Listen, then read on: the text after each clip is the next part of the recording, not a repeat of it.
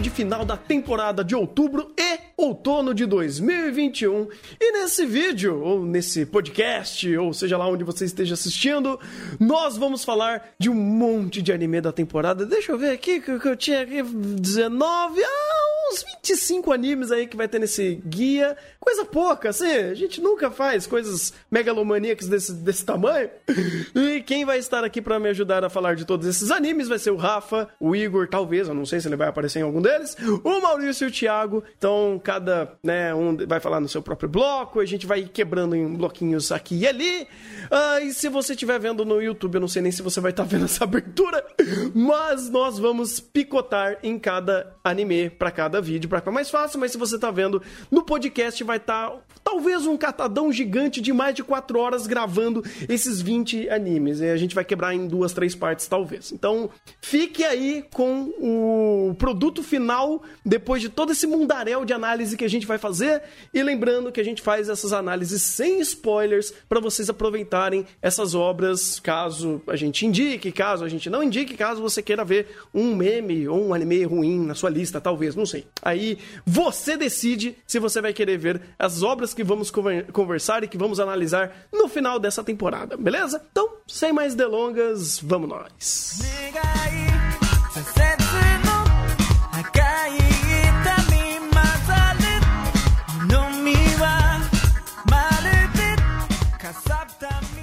Começando com Blue Period das nossas análises aqui. E essa eu não vou nem conseguir fazer a, a sinopse, porque o Rafa vai conseguir falar melhor de Blue Period. Ele viu esse negócio até o final, era o hype dele e deu burros na água. Que traz? Era meu hype, uma vírgula, veja bem.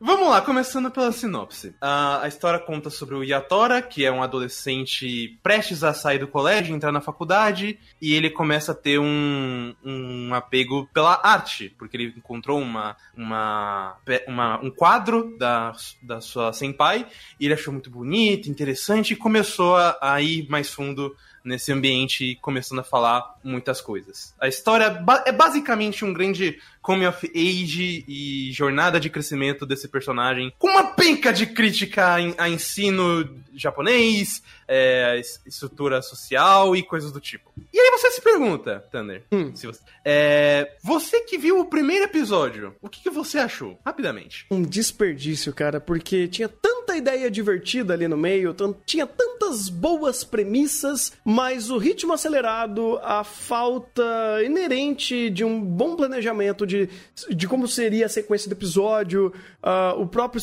uh, o pacing dele como um todo, destruiu qualquer tipo de empatia ou uh, facilitador que faria eu entrar na história. E para mim foi uma experiência muito triste, onde você falava tão bem dela e eu fui ver o anime e falei, gente, que coisa horrível. Pois então.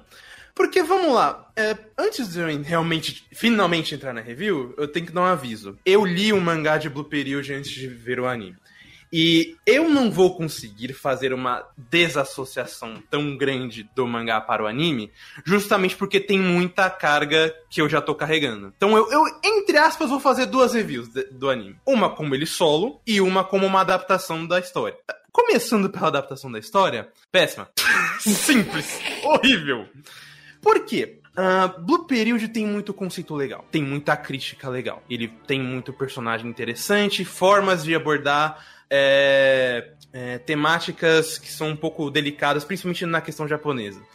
É, por esse ponto até, que eu digo que é um anime que a gente poderia ter feito o Chá Expresso, que é um, o quadro que a gente tá fazendo de ver o anime na hora e já gravar direto. Seria melhor do que fazer um chá preparado. Porque ele tem muito o que falar. E ele sempre tem todo episódio. Essas abordagens, mesmo no anime, algumas são boas. São críticas diretas que batem muito sobre o. sobre esse senso. É, de, do valor da arte, do, da forma da crítica e muitas coisas do tipo, ou até críticas que a gente vê hoje em dia em relação, por exemplo, ao, ao papel de gênero e etc. Qual que é o ponto aqui? Uh, Blue Period foi um anime ruchado. É por isso até que a, essa roteirista, a Reiko Yoshida, está aqui, porque ela sabe ruxar. Só que tem um problema. Ela sabe ruxar desde que ela tenha um bom diretor para cobrir ela. É o caso, por exemplo, que tivemos em Reiki Monogatari, onde tinha muito processo saltado, mas que, mas que compensava porque a diretora segurava as pontas e, faz, e te entregava o que você precisava pelo visual se a Areiko tem um, um, diretor do tipo, ela consegue se virar. Só que não é o caso de Blue Period. O diretor de Blue Period, ele nunca trabalhou na vida. Minto, ele foi diretor de Yu-Gi-Oh! Que é... Vamos dizer assim, tem tanta alma quanto um defunto. Então, você chega nesse, nesse anime, você já sabe meio que esperar que não vai dar certo. Você consegue ver isso, inclusive, no primeiro episódio.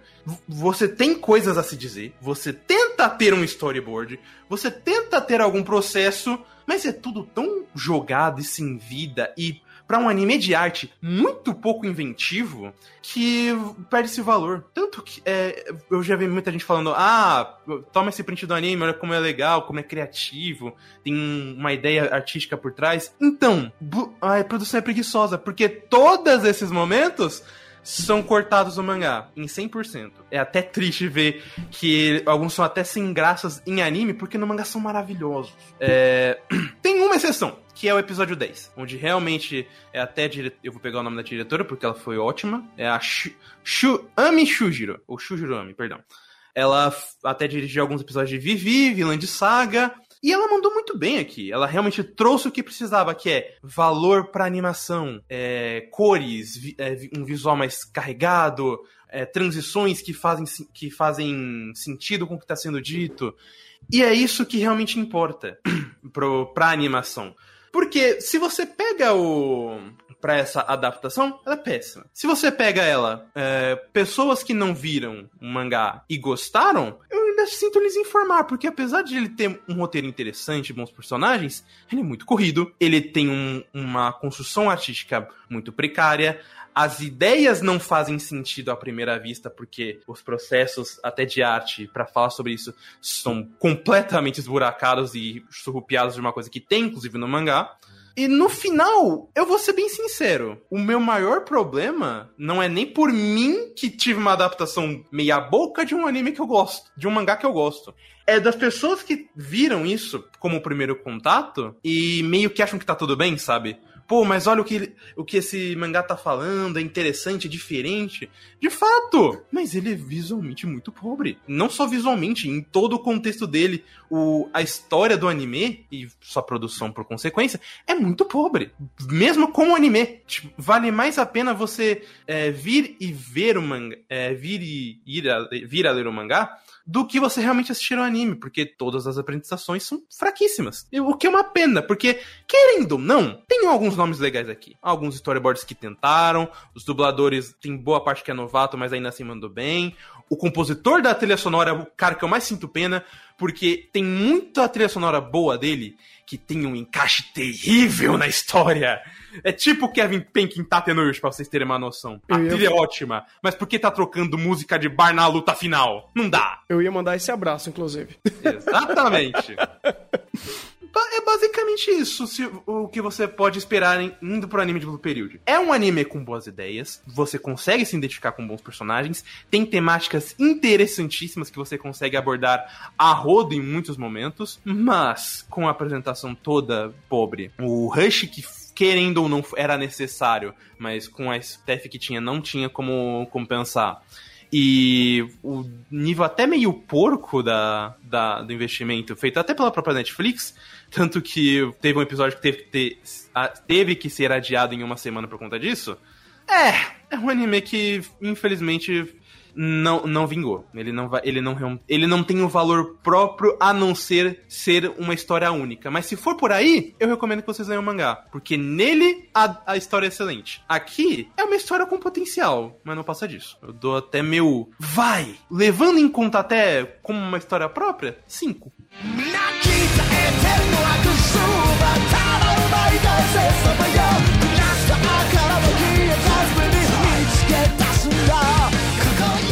Agora falar do anime que não era pra estar tá aqui, mas é o como a gente conseguiu encanchar, né? Porque Eden Zero demorou pra, pra vir tanto oficial quanto não oficial, mas tá aí, dublado até pela Netflix. E é isso, Mashima de novo! Yay! Ah, bem, a sinopse... A pergunta que não quer calar, isso é bom? É, assim, vai, sem meme, eu gosto pra caralho do Mashima e do que ele faz. E quando eu vejo o Eden Zero e vendo ele fazendo o que ele quer fazer bem, eu fico feliz. Porque é muito difícil você ver obras sendo feitas com uma honestidade absurda como Eden Zero. Ou como obras que o Mashima faz. Ele sabe o que ele quer fazer, ele faz, ele entrega e na maior cara lavada dele, ele vai dar sequência a toda uma progressão narrativa que já é conhecida, a gente já viu ele fazendo, eh, outros Battle Shonens também faz e ele vai fazer a mesma coisa. Só que alguns bons momentos aqui que acabam dando até muito mais valor para Eden Zero como um todo. Não só pela produção, mas pelos personagens e pela forma que ele tá fazendo. Uh, e aqui, basicamente, a gente tem o Chique, que ele é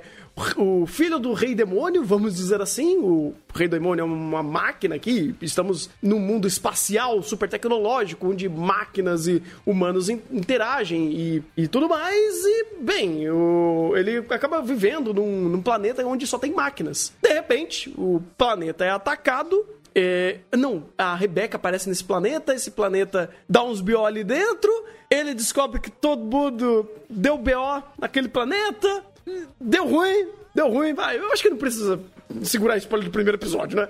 Deu ruim no primeiro planeta, no, no, planeta que ele tava, todo mundo morreu, e ele parte pra jornada com a Rebeca, com a VTuber, VTuber não, é B-Cube, ela é B-Cube, e eles partem jornada para o grande universo para conhecer a Mother e ele hum, fazer amigos. É, é simples assim não tem muita coisa, não, não, nada muito grandioso de premissa. Mas o que tem de grandioso é entrega. Porque, por exemplo, me dói o coração, inclusive, falar de, de spoiler esse começo, mas fica tranquilo que tem outros momentos que são tão incríveis quanto esse começo. E, rapaz, o que ele consegue fazer de fios, nessa, logo nessa entrada você fala: opa, Machima, tu aprendeu a fazer a gente chorar, né, desgraça? Não, não apenas em a entrega do, de fios, mas a entrega de tudo, né? Porque é aquilo. É o Mashima chegando com o, o Fertale 2 ou o Rave Master 3. Sim, a gente sabe. É aquilo.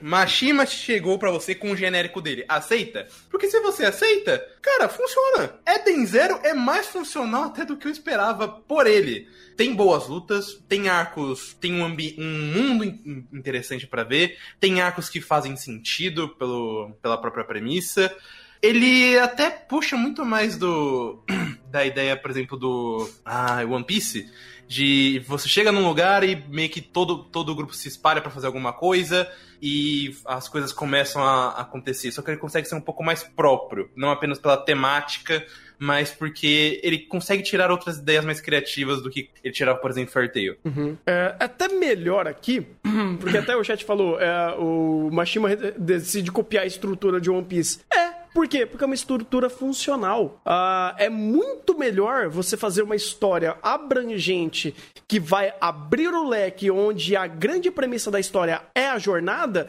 do que você criar uma desculpa para fazer a jornada. Uh, em Fairtail, por exemplo, a estrutura da jornada não funcionava muito bem. Por quê? Porque o conceito de guilda e o conceito de lugares fixos ou de inimigos da semana ou uh, do inimigos do arco, ele meio meio que truncava a história e fazia o Fartale ser muito mais Battle Shonen do que aventura. Eden Zero, ele é muito mais aventura do que Battle Shonen. Ele é muito mais exploração do que, de fato, só porradaria. A porradaria tem? Tem, mas ela também não é o pilar principal e vital da própria história. É muito legal quando eles vão para um outro planeta e vão entender um, o mundo ali, sabe? Seja a economia daquele mundo, a política daquele mundo, ou o, a fauna e a flora daquele mundo. É uma exploração, é uma aventura.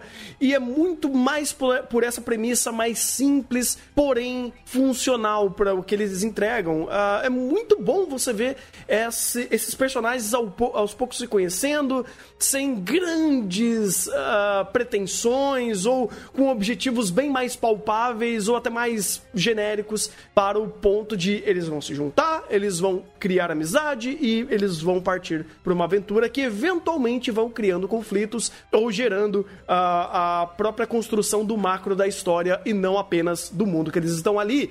E isso funciona, isso vai aos pouquinhos gerando é, essa empatia e rodando esse cast de personagens para as coisas irem acontecendo. É muito melhor fazer isso do que ficar criando um monte de desculpa para fazer o plot andar, como acontecia aí. Principalmente foi um, um calcanhar bem pesado é, pro, pro próprio Fairy Tail da reta final dele, onde ah, vamos começar a escalonar tudo, e dedo no cu e gritaria. Aqui em Eden Zero parece que o Mashima quer fazer uma coisa um pouquinho mais pé no chão e experimentar mais a aventura pela aventura. Eventos, eventualmente conflitos vão acontecer, vilões vão acontecer, porrada vai acontecer, mas é muito mais pela vivência. E, tipo, ah, vai, ele copiou a estrutura de One Piece, sim, mas ele ainda faz o dele.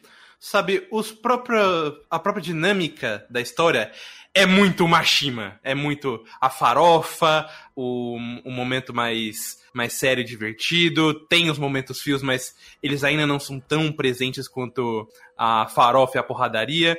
E é divertido. É um anime muito gostoso de acompanhar, inclusive. Aliás, falando pela, pelo próprio anime, da, acho que pode dar um parabéns pra Jace Steph. Podemos. Que, rapaz, que anime bonito. Tipo, que anime bonito. Ele é visualmente bem feito, tem bons momentos de Sakuga, uma, um monte de sequência legal. Não só na, pela apropriação, né? Mas até momentos fios eles conseguem criar uma animação legal. Eles funcionam muito bem. É uma pena que o, o diretor de, Fer, de Ferteiro. Aí é foda. que está aqui! Mas o diretor de Aden Zero é outro, que é, se eu não me engano, Yuji Suzuki. Ele infelizmente veio a falecer no finalzinho de Aden Zero. Que, cara, dou todos os méritos para ele. Ele sabia o que a obra tinha que, tinha que ter. Ele fez ótimas sequências pra série, ótimos episódios e foi uma perca grande para a série, mas ele conseguiu deixar sua marca. Parabéns uhum. para ele. Pois é, cara, pois é. O cara trabalhou muito bem e fez Eden Zero ser, ser, ser bem redondinho, principalmente de apresentação. Porque uh, o grande Chan daqui, inclusive, é como tem valor. Eu gosto muito de Eden Zero, como ele cria valor dentro da sua estrutura, dentro, dentro dos seus personagens ou dentro da sua entrega. Uh, por mais que eu tenha spoilado, por exemplo, o começo começo, uh, e eu acho que até dá para usar o próprio começo, de como é a jornada, de como é o início do próprio Chique, isso é muito positivo. Por quê? Quando personagem morre, e olha, Mashima mata personagem, ele tem valor. Ele não volta atrás. Pelo menos até agora não voltou. Mas uh, quando aquele personagem não existe mais, ou quando aquele momento de impacto é forte para o personagem, aquilo fica com ele. Aquilo visualmente é muito bem apresentado aquilo tem valor porque o personagem não desdenha daquela situação ou o momento é, é propício a esse sentimento de perda, a essa carga dramática, que não é só com perdas em si. Ele, ele faz isso de fato quando os é, sentimentos evocados em primeiro plano e os momentos mais de ápice, e por ser um anime mais battle shonístico, e ele é muito visual, ele é muito em primeiro plano tudo que ele quer entregar, e isso é ótimo, porque ele facilmente foca muito mais nisso daí, você consegue palpar melhor o sentimento que ele está trazendo e é, é, cruzar isso daí com o crescimento da história e dos personagens. E isso tem valor para Eden Zero, porque ele não fica desdenhando das passagens que ele teve ou fazendo piadinhas para criar contexto do que os personagens estão passando. Se o personagem tá bravo, tá triste, ele tá puto, ele tá feliz, aquilo tem valor, porque por mais que existam piadas, aquilo não degri, eh, não, não é, corrói aquela situação, não tira o valor real daquele grande momento, e isso é bom. Isso, inclusive, é uma coisa que o Mashima, por mais que ele fazia nas suas outras histórias, aqui ele tá aprendendo que você não pode quebrar isso, você não pode tirar o grande valor de um momento de uma história, porque isso daí é prejudicial a longo prazo. Por enquanto, Eden Zero não, não errou em nada em fazer esses, esses momentos e é, com, é, concatenando tudo isso a uma produção que também entendeu o valor desses momentos entrega é, esses momentos, principalmente mais tristes, cara. Eu chorei, eu chorei em Eden Zero, tá? Eu não sou a melhor pessoa para falar de régua para choro, mas eu chorei pra caralho em alguns momentos. Eu falei, puta, que da hora, que triste, e obrigado por aquilo ter um valor sentimental para mim e para os personagens em determinadas escolhas, em determinados conflitos. Isso daí, Eden Zero tá mandando muito bem. Olha, se você é a pessoa que não pode falar nada porque você é um chora pra caceta, eu sou uma pedra, eu quase chorei Eden Zero várias vezes. Então, Olha só. dá pra ver que ele realmente tem uma força, de, uma carga emocional muito forte. Uhum. Ele é um bom anime de aventura e battle shonen da atualidade. Simples assim. Tirando One Piece, Eden Zero tá em segundo. Ponto. Olha só. Sério, e falando, juro pra vocês, cara, isso daqui é a melhor coisa que vocês têm de Battle Shonen aventura nessa, nesse momento. Não tem mais nenhum outro que tá chegando perto ou próximo do que Eden Zero tá fazendo. Tá, obviamente, o One Piece tá lá em cima já. Mas Eden Zero, pra mim, é um sólido segundo lugar e que continue, que traga mais temporadas e que siga mais pra frente a narrativa, porque é bom ter esses animes que eles são mais fáceis de serem uh, de serem disseminados, porque é uma estrutura que todo mundo conhece, é uma história mais fácil para você diluir e todo mundo assistir. E esse daqui é o Fairy Tail novo que vai dar certo e espero que, que dê certo, vamos dizer assim. E que ele traga aí mais animes pro futuro, que continue com uma boa produção, que a J. Steph continue olhando pra Eden Zero e falando, eu vou continuar fazendo ele ser o meu filhinho preferido desses últimos tempos, tirando os animes de CG que eles estão trazendo, porque também é excelente. E J. Steph só tá sabendo fazer Eden Zero e anime em CG. O resto, caguei, né? Foda-se. Genjitsu que eu diga. Mas enfim. Como assim, Genjitsu é muito bom, mano? Oh, meu Deus! Tomar uma estaca na nádega esquerda também é muito bom. Uh, e por conta de tudo isso, eu vou dar um 8 pra Eden Zero. Cara, eu também vou dar um 8. Anime muito eficiente no que faz, extremamente divertido você pode aproveitar muito bem, é, mas é aquilo. Quem conhece o Mashima, saiba que você vai ver o que o Mashima faz tudo de novo. Ele melhorou em algumas coisas, mas no geral que ele faz tudo de novo. Exatamente. Inclusive, e todo mundo é gostosão ou gostosona aqui. Inclusive, eu acho que ele tá precisando balancear um pouquinho mais, né? Eu quero ver o Chique sem camisa mais vezes. Ou o Ice. O, Chique, o Ice só ficou poucas vezes pelado. É, eu tô cobrando. Se bem que agora ele tá criando aí alguns pretextos, pretextos para deixar ele pelado mais vezes. Tinha o Grey que ele. Ah, não, eu vou arrancar a camisa toda hora. Aqui não, ele tá começando a, a, a juntar o poderzinho dele com ficar pelado. Isso é bom. Isso é ótimo. Isso é ótimo. Mashima sabe que demanda pros dois lados. Então, nós queremos cara gostosões aqui também. Sim. que, que continue indo muito bem. E para quem não conhece o Mashima uh, e tá querendo conhecer o que é Eden Zero e gosta da estrutura de, com, de comédia, aventura, battle shonen, de uma forma leve, leve, é leve, é leve, é leve. Por mais que tenha momentos catárticos aqui, momentos mais fios, ainda assim é uma história muito leve, de, muito fácil de você entender, diluir aproveitar, entrar na história e seguir. Não é, na, não é nada complexo, não é nada big brain, a própria estrutura é facílima de você assimilar e é uma boa experiência dentro dessa proposta.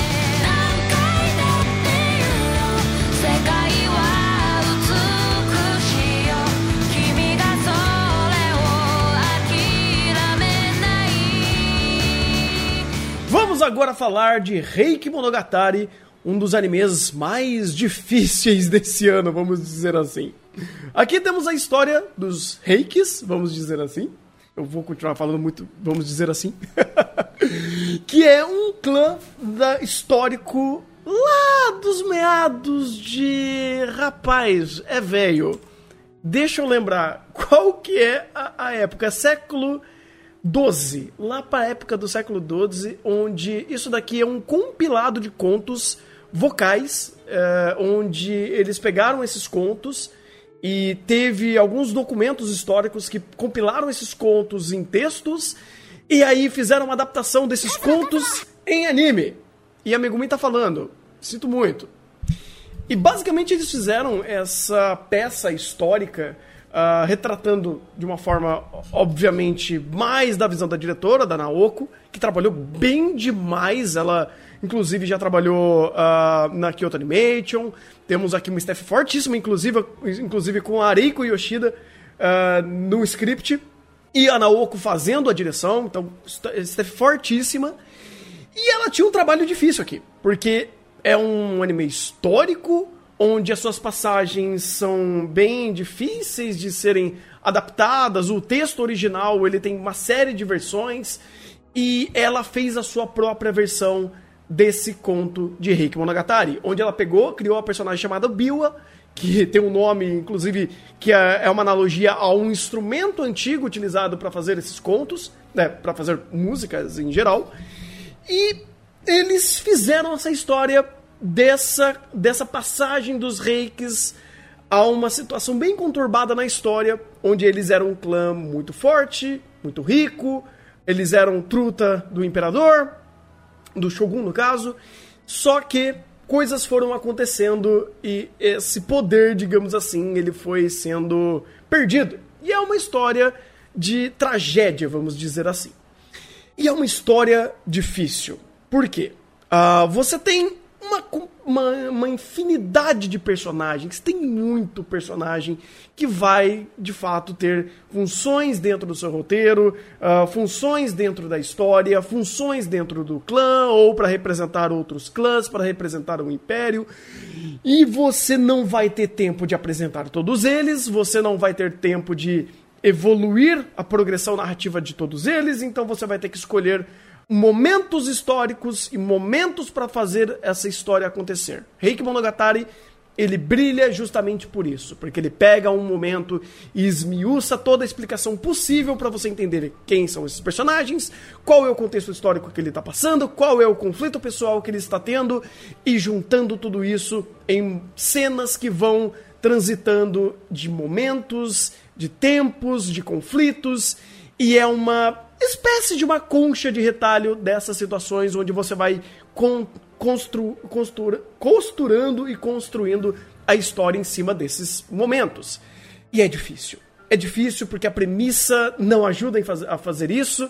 É difícil porque você tem que criar uma situação histórica onde tem até umas adaptações muito interessantes, onde o tom vai ficando um pouco mais ameno em determinadas questões de época, como por exemplo questões sobre violência e machismo que eram inerentes nessa época, eles dão um ar um pouco mais leve e artístico para retratar tais momentos, tais passagens, fazendo uh, Reiki Monogatari ter de fato um respaldo histórico, ter toda uma, uma cultura e um momento é, carregado dentro das suas passagens e fazendo isso de forma criativa. E mesmo com toda essa dificuldade, a Naoko e toda a staff trabalhou demais para Reiki Monogatari ser assertivo. A gente falou, inclusive, a gente fez dois episódios de gravação falando da primeira metade a segunda metade e trazendo muitas informações, muitas referências, uh, explicando inclusive todo o rolê da época, porque é difícil de você entender se você, se você não tem toda uma base histórica uh, desse momento dos reikis, então fica muito encargo de você procurar tais informações da história e conectar personagens às situações, que inclusive ele tem esse, esse, essa proposta, ele se propõe a mostrar esses momentos históricos, só que não explicar de fato como funciona. Então ele mais faz uma referência e fica ao seu encargo e correr atrás da história entender qual era o panorama geral daquela situação.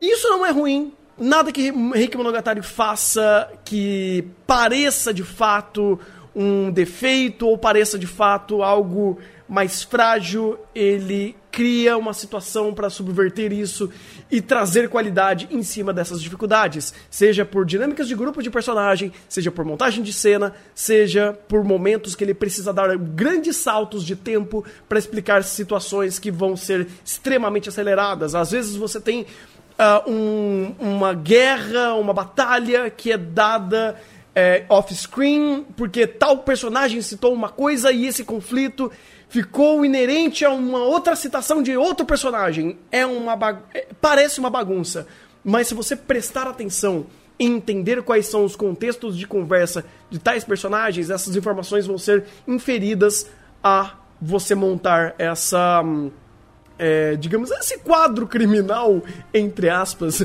algo que, por exemplo, se você é, se esforçou para assistir Odd Taxi e, e conectando uh, informações de tais personagens, Henrique Monogatari é mais ou menos isso, só que com um contexto histórico muito mais carregado.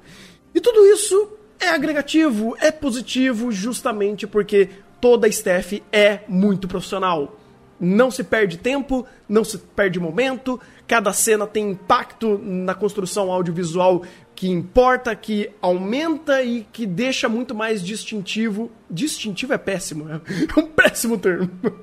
Fica muito mais fácil para você entender a intenção do personagem, o momento que está sendo vivido e qual que é a causa e a consequência de tais ações de tais personagens, agindo de formas às vezes egocêntricas, às vezes pensando no clã, ou às vezes é, tentando consertar a cagada do que outra pessoa fez. E é muito interessante essas passagens.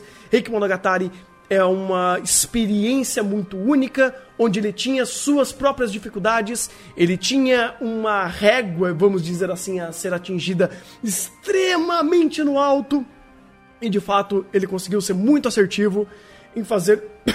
Desculpa, gasguei. em ser uma obra que no final do dia é uma experiência muito única, muito competente e muito brilhante no que ele foi, no que ele propôs a ser e no que ele conseguiu, digamos assim, entregar no final das contas. Porque se ele exige de quem está assistindo e ele vai trazendo uma série de aspectos de mundo que não estão necessariamente sendo contados em Reiki Monogatari, mas são basicamente uma, retra... uma, uma analogia ou uma alusão a um momento histórico e você entendendo o momento histórico e tendo conhecimento da história, você completa algumas informações que Rick não te contou, é interessante porque ele também vai te trazer informações é, que são, são vitais não vitais para o entendimento da obra em si, mas eles vão melhorar a sua percepção de tal personagem, de tal passagem, de tal acontecimento, se você tiver o respaldo histórico. Portanto, né, pelo menos eu trouxe, eu dei um 10 para ele. Eu sei que é uma nota meio alta, eu sei que parece loucura, uh, principalmente por todas as dificuldades que eu disse que ele tem em mãos, mas cara, você pegar isso daqui sendo um anime de temporada, diferente de quase tudo que você já viu na sua vida, onde ele tem uma proposta muito única, onde ele tem uma apresentação muito única, onde ele tem uma entrega muito única e a dificuldade de, de conceber toda essa qualidade, ele foi extremamente assertivo e mandou muito bem em fazer isso. Então, se você gosta de um anime histórico, se você gosta de um anime que vai exigir de você para você entender uma série de passagens, porque ele explica, mas você vai ter que pensar. Você vai ter que se entregar na obra para você conseguir pegar todo esse brilho, toda essa grandeza da sua narrativa, das suas passagens, das suas construções. E vale muito a pena. E esse foi Rick Monogatari.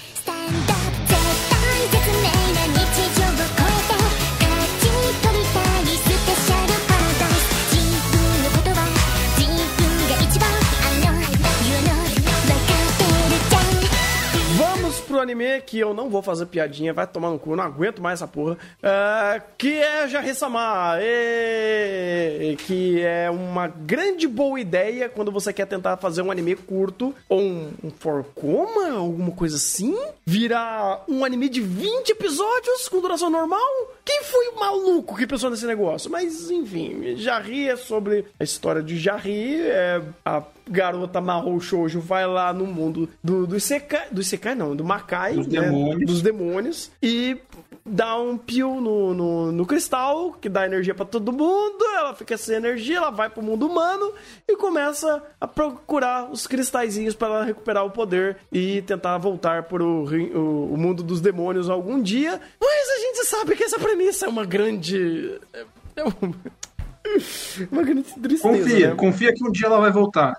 O problema não é esse, mas o problema é que Jarry simplesmente pega esse pretexto, enfia em algum lugar, porque eu não sei. Porque, cara, a Jarry ele virou um grande anime de introdução de personagem por 20 episódios, onde as mesmas piadas, os mesmos contextos aconteciam de novo, de novo, de novo, onde o personagem não evoluía, onde o status quo não mudava, onde toda a progressão narrativa foi muito mais por conhecer personagens e criar dinâmicas entre eles pelo viés da piada, não que isso necessariamente seja um problema, mas é tão lento, é tão truncado que, cara, chegou no começo, no, no começo da segunda temporada eu já tava, tipo, dando cabeçada na parede, porque eu falei, nada acontece aqui, e nem engraçado era. É que de tanto repetir a mesma piada com a Jarry Tsundere. É uma Tsundere, né? Tá pra falar? Com certeza. É, tá. é, com a Jarry Tsundere, com o orgulho dela atrapalhando. E a, a piada sendo, ah, o como o orgulho dela atrapalha ela, e você tem a. Eu não vou falar da caracterização física dessa personagem. não vou comentar sobre isso. É, porque, querendo ou não, até certo ponto acaba ficando como skin da obra, pelo menos, em certos momentos. E ele vai repetindo, ele pega esse martelo e vai martelando, martelando. Eu tenho que dizer que ah, existem momentos, principalmente de Jarry, que eu achei até interessante, quando justamente ah, a gente tinha, entre aspas, uma. Não vou dizer uma subversão, mas uma mudança nesse estereótipo dessa personagem. Então, a cena da Jarry na floresta salvando o passarinho, na chuva, ela toda estrupiada. Eu gostei daquele, daquele negócio, daque, da, daquela sketch de comédia. Porque você. E, das, e de sketches similares a essa onde a Jarry sai do personagem, sai dessa personagem orgulhosa e chata pra caraca, que é a mesma tecla, é o mesmo comportamento, é o mesmo estereótipo. Quando ela sai disso e vai desenvolver para alguma outra coisa, ela tem alguma empatia por algum personagem, ou ela tendo alguma micro mudança. São momentos que eu achei interessante, principalmente na primeira metade da obra, que você tem esse desenvolvimento, ou então nas primeiras sketches de introdução de algum personagem, quando você tem alguma dinâmica mais nova ali. O problema é que, como o Thunder falou, 20 episódios de 25 minutos, não tem, não tem introdução de personagem que aguente tudo isso, como a personagem principal, que é a Jarry, que simplesmente não quer sair do lugar. Ela, ela e é até engraçado porque você vê durante o desenvolvimento da obra ela tendo consciência da situação onde ela tá, ela tendo mudança de perspectiva, mas o comportamento da personagem não muda e é sempre a mesma piada em cima do orgulho da Jarry. Uhum. É sempre a mesma piada em cima da personagem que se ferra com a Jarry e a Jarry não lembra do nome dela. É a mesma piada a todo momento. E meu Deus do céu, não tinha como variar um pouquinho.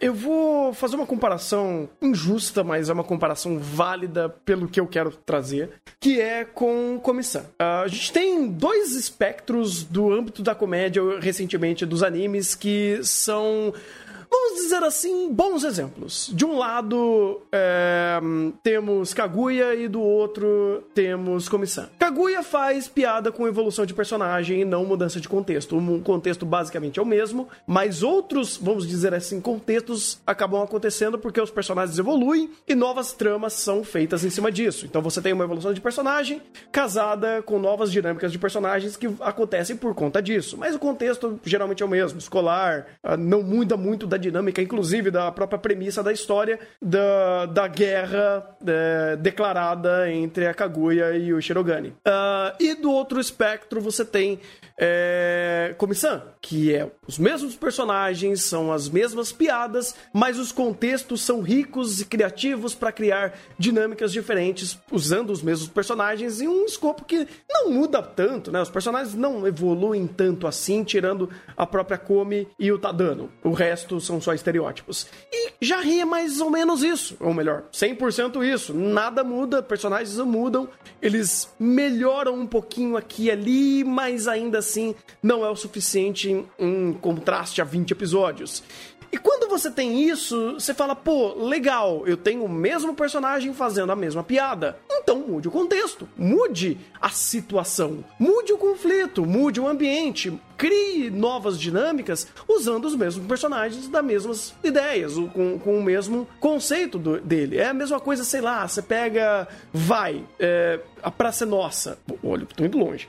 É, onde você tem o mesmo personagem fazendo o mesmo jargão, é, com a mesma estrutura da piada, mas muda-se a piada em si e a, a, criatividade vem da própria construção da piada. Jarry não tem isso. Porque chega. Vai, você consegue aguentar até a metade dele, porque, querendo ou não, ainda tá sendo introduzido, ainda tá andando ali, o estereótipo da, dela tá sendo reforçado pela piada, só que chega na metade pra frente não tem como. É, é a mesma coisa. Eles tentam fazer, sei lá, a piadinha do tomate, que dura mais dois episódios, acabou. E você tem a piadinha da outra garota que, que ganha o poderzinho do poder da luz e acabou. Ou você cria uma, um conflito entre a Druge e uma outra personagem que nem lembro quem que é, ou você cria aliança com antes quem era inimigo, mas também acabou.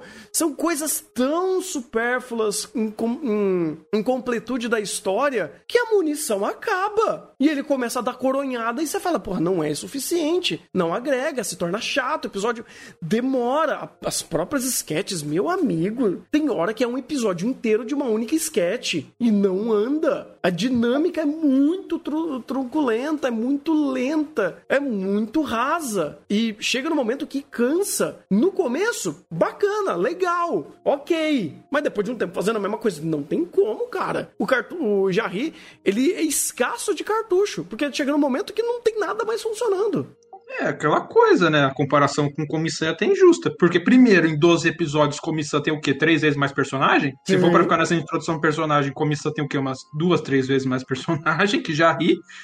E enquanto Jarry tem Dá para falar que Jarry tem três cenários, que é a casa da Jarry, o restaurante e a mansão da Duruji? Não, é ah, não quatro, isso. tem um parquinho também. Ah, mas a mansão dela também é mal utilizada e tinha coisas então, ali. Não, enquanto Comissão tem uma infinidade de locais e contextos que ele vai alternando, fora um cast de personagem que é a grande, 99,9% estereótipo, mas ele tem um cast estupidamente vasto para ir utilizando em uma diversidade enorme de cenários que ele vai colocando e vai montando esses personagens para não deixar a dinâmica monótona.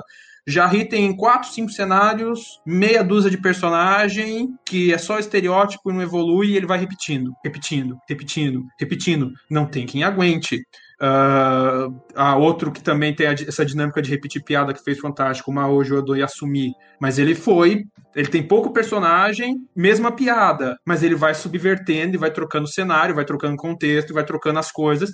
Porque se você ficar exatamente na mesma piada, no mesmo cenário, com os mesmos personagens, sem evoluir, pô, reprisa o episódio, é mais fácil, gasta, economiza dinheiro também, né? É, até porque ele recicla tanta coisa, cara, que chega um momento que não dá. Cara, e o, sabe o que é o pior? É um puta desperdício. Temos boas dubladoras Sim. aqui, tem, vai, um cast, uma, uma, uma ideia inicial aceitável para fazer dinâmicas de piada, tem uma boa produção, Silverlinks mandou bem, e chega tudo isso e, cara, vira só um grande desperdício. Inclusive, parabéns pra dubladora da, da, da Jarry. Ela tancou muito o anime. A dinâmica vocal dela era muito mais interessante do que a própria personagem que ela fazia em cena. Uhum. Porque era a mesma coisa. E ela tentava fazer variações e brincar com a própria voz dela para fazer o negócio fluir. Mas, cara, não dá. Chega no momento que é maçante já rir. E, cara, por isso, e para não deixar mais maçante ainda, a própria review dele eu vou dar quatro, cara. Porque por mais que ainda seja maçante, ainda a segunda metade, metade eu queria bater minha cabeça na parede, eu não posso desassociar uma boa qualidade técnica que a obra tem. E, de fato, algumas piadas iniciais que são boas, ou até a construção inicial da trama como um todo, mas chega no momento que ela só trunca. E, infelizmente, perde-se muitos pontos e perde potencial dessa narrativa. Concordo com quatro e assino embaixo no que você disse. Maravilha.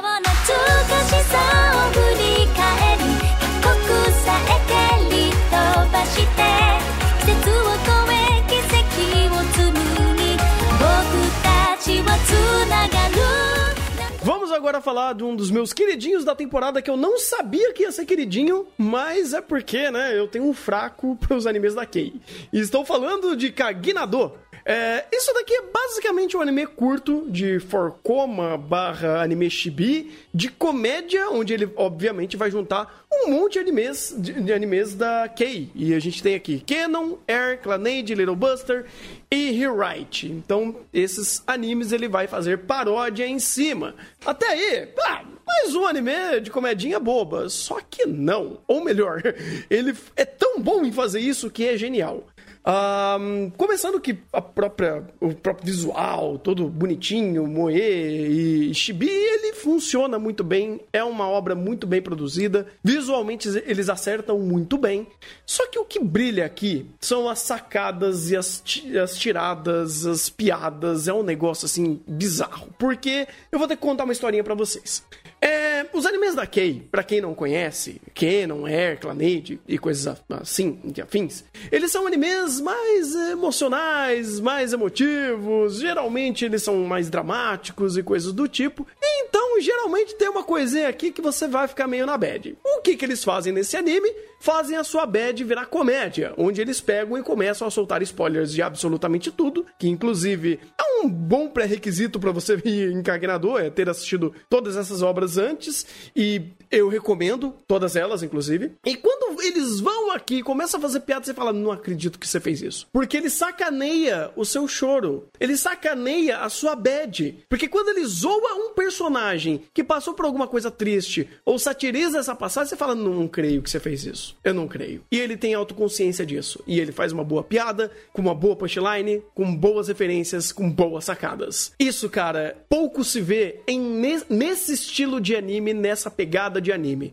Talvez, eu acho que um dos mais famosos que vocês acabaram conhecendo, de anime chibi, não de anime curto de comédia, como por exemplo Carnival Phantoms, que ele tem uma outra pegada, principalmente por não ser um anime curto. Uh, esses animes curtos, eles são muito mais diretos ao ponto, são muito mais simplórios e até fracos. Vocês pegam aí o, o spin-off de Shingeki, ou até mesmo um que ficou muito conhecido que foi o Isekai Quartet. Você vai ver as piadas, não tem muito contexto, não tem muita carga, é uma piadinha boba aqui ali. Aqui não, eles querem realmente uh, zoar a sua cara por você ter tido algum tipo de apego emocional com algum personagem, e a sacada geralmente é boa. Uh, tanto que rendeu até uma segunda temporada, vai ter uma segunda temporada em breve que, pro, eh, que eles já vão é, inserir junto nesse, nesse pacote todo de, dos animes que vão aparecer aqui o um, Angel Beats. Eu não sei se vai aparecer outro anime do. Um, meu Deus, que é o nome dele? Eu tava com o Junji Ito na cabeça, não é o Junji Ito. é o. Meu Deus, gente, quem que fez o. Jumaeda. Jumaeda, obrigado. Meu Deus do céu, Jujutsu. Pra Jun Maeda é complicado. E talvez eles possam pegar outros animes do Jun Maeda para fazer como o Charlotte e o Kami-sama. É, não se sabe ainda, mas tá aí é, um futuro prévio, um futuro que vai ter a segunda temporada. Independente disso, e dando minhas conclusões, eu achei realmente muito bem sacado para esse estilo de anime, para esse estilo de comédia, para esse para essa obra que realmente ele pega todo mundo que já tá no contexto da Kei e faz piadas internas. Você não vai entender muita coisa se você for ver sem ver esses animes, e você vai tomar spoilers a rodos de momentos catárticos que você vai falar, porra, sacanagem, onde, uh, vamos dizer assim, e dando um pequeno spoiler do quão longe eles vão, eles juntam todos os protagonistas, eles, numa das sketches, óbvio, e eles começam a falar sobre o potencial romântico harém que eles tinham na obra deles e um zoar a cara do outro. E um deles, inclusive, fala: Não, gente, tá tranquilo, eu não preciso disso. tá tudo bem casar. tá, tá tudo bem casar. Quem pegou, pegou a referência. então, Cara, é uma obra que sabe o que tá fazendo, faz muito bem e eu indico para vocês que conhecem as obras da Kei. Se vocês não conhecem a obra da Kei, já vou, já vai mais uma indicação aí que eu indico fortemente se você gosta de um anime de drama, um anime mais emocional e vale muito a pena assistir todos eles. O Rewrite talvez seja o mais complicado aqui porque ele fica muito incrível só na segunda temporada. A primeira temporada dele é meio merda. Mas, enfim. E para concluir, um meu sólido e digno 8 pra esse negocinho aqui. Olha Olha só, quem diria? E, e é isso.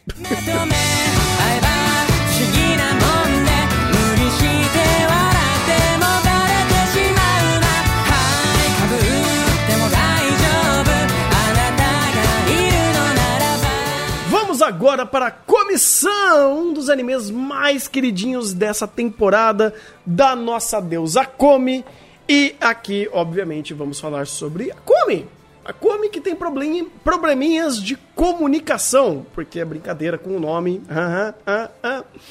E basicamente é isso. É uma história de Slice of Life com um monte de sketches de comédia, onde vamos, vamos ser apresentada a vida da Komi com seus problemas de comunicação e um monte de outros personagens bem estereotipados, bem cômicos, com determinadas com determinados estereótipos justamente para fazer essa brincadeira de piada, sketches de comunicação e quais são os problemas que eles têm em fazer todo esse trâmite. No caso, a gente tem o próprio Tadano, que é um o coprotagonista, ou o protagonista, eu já não sei, que ele é o principal personagem que vai interagir com a Komi, vai entender o problema inicial dela de comunicação. E sendo um anime de sketches, de piada, e um anime bem leve, bem tranquilo, ele de fato entrega isso com uma qualidade assombrosa. A coisa que mais se destaca inicialmente, e a coisa mais fácil de você perceber de comissão, é, o, é como a qualidade de produção, a qualidade de storyboard, a qualidade de direção é insana.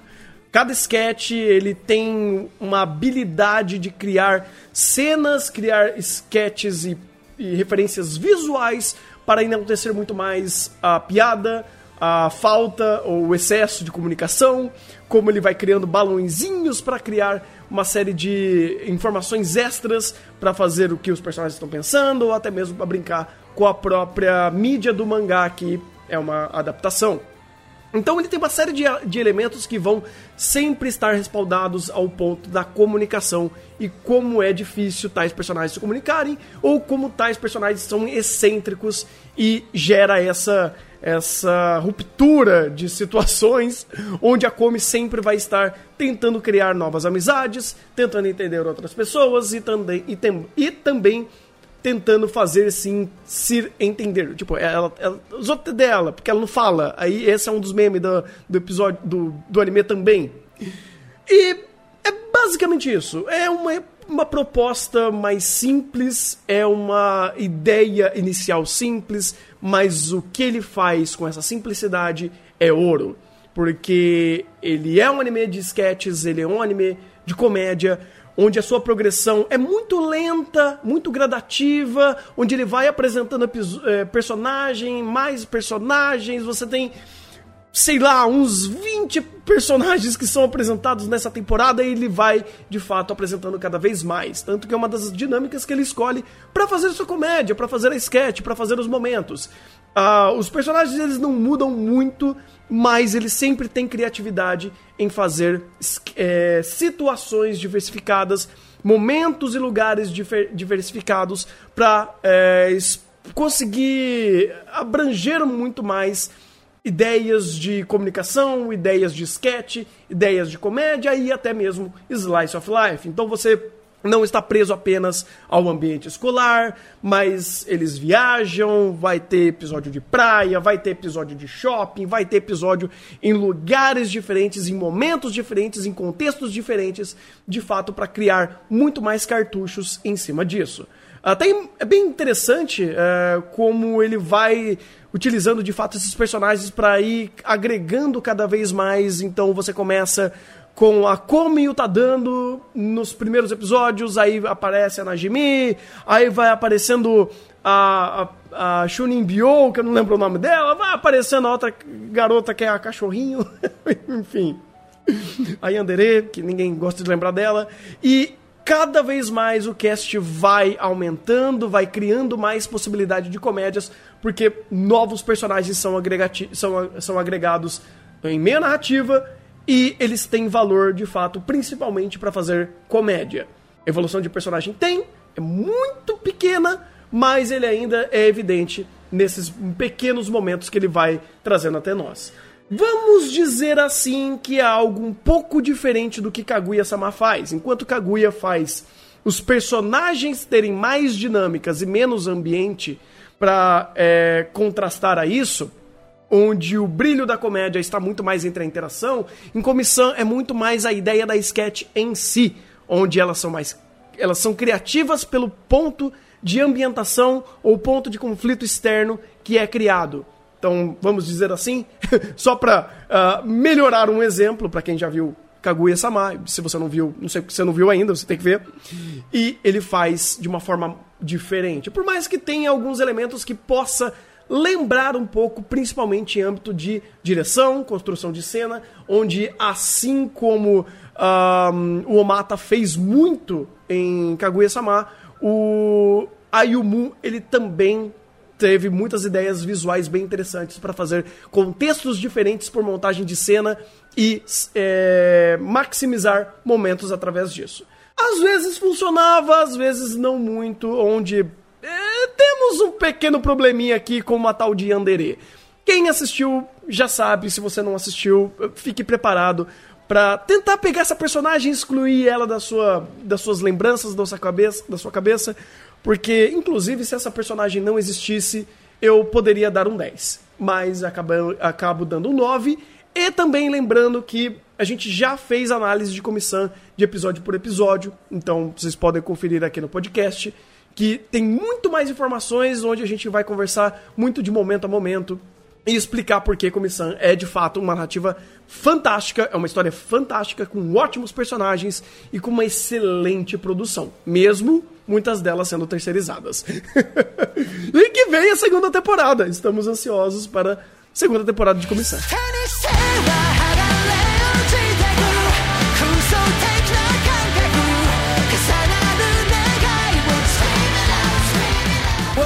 Falar sobre uma subsidiária da, hum, da Sunrise que fez um, uma coisa parecida com Gundam, que é Kyokai Senki. E que bom, porque é parecida por uma parte positiva, né? Vamos dizer assim.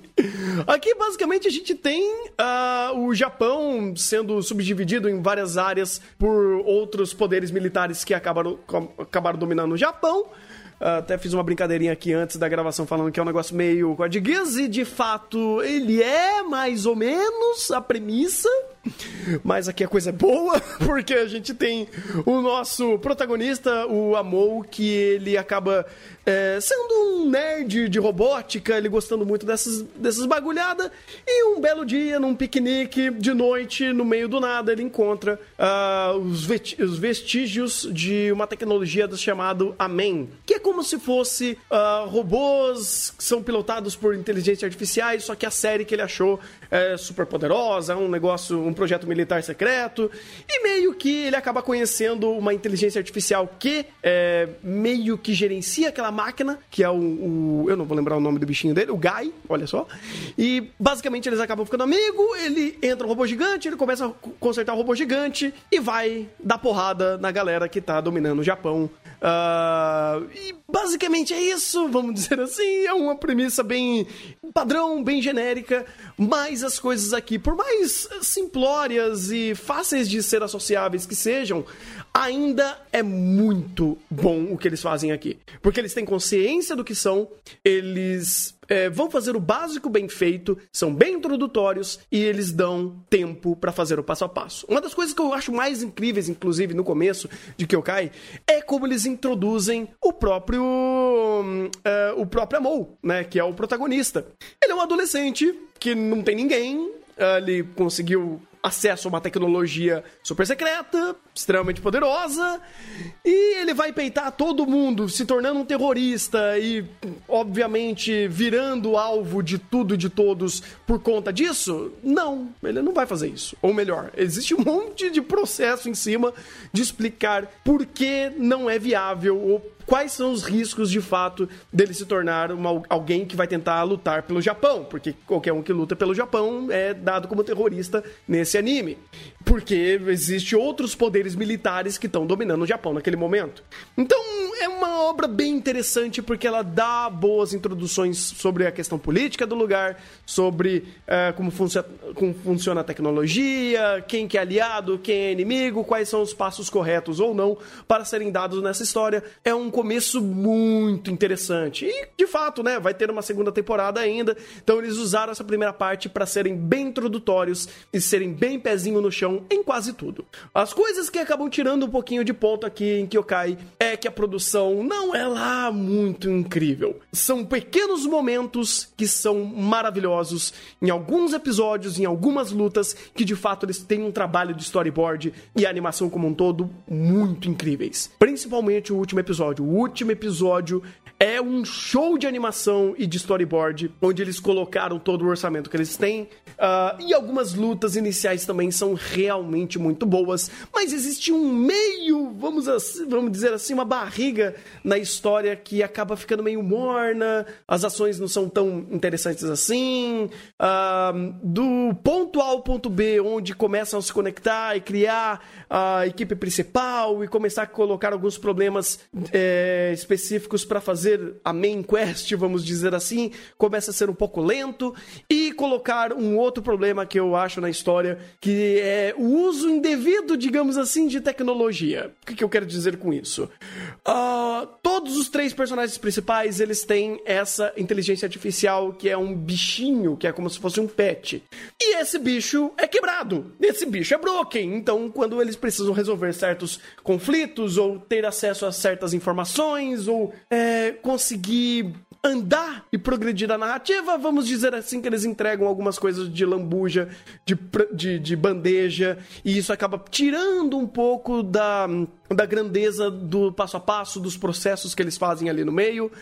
Não precisava, inclusive não precisava demorar tanto para acontecer esses pequenos passos que eles vão dando para chegar até a main quest, mas eles escolheram fazer dessa forma e tiraram um pouquinho do brilho e do potencial, principalmente de criar toda uma narrativa explicativa, onde vai pegando passo por passo para você contextualizar melhor o mundo, personagem e objetivos. Nessa parte eles pecam um pouquinho, nada que tire muito o brilho de Kyokai Senki, fazendo ele ser um bom anime. Sim, de fato, uma boa narrativa, uma boa introdução, um bom anime de mecha. Ele não é nada tão surpreendente e eu acho que as coisas que ele, que ele mais faz bem são momentos específicos catárticos de porradaria, que são muito bem feitas, e principalmente introdução de personagem, eles mandam muito bem. Uh, nisso, Pra primeira parte, de, que ainda vai ter a segunda temporada, de Kyokai Senki, eu fico com um 7. Ele fez bem, eu gostei bastante de tudo que eu vi aqui. E eu espero que ele aprimore uh, os conflitos que ele tenha deixado no, até essa primeira parte, que ele leve a sério mais alguns contextos que ele tá colocando ali, uh, para não ficar apenas uh, adolescente pilotando robô gigante e tem uma guerra super complexa ali no fundo que a gente não está vendo mas que uma hora pode acabar vindo para primeiro plano e ganhar de fato alguns pontinhos a mais durante a sua história. Ele tem um bom potencial para crescer mais, mas por enquanto ele tá um sólido 7.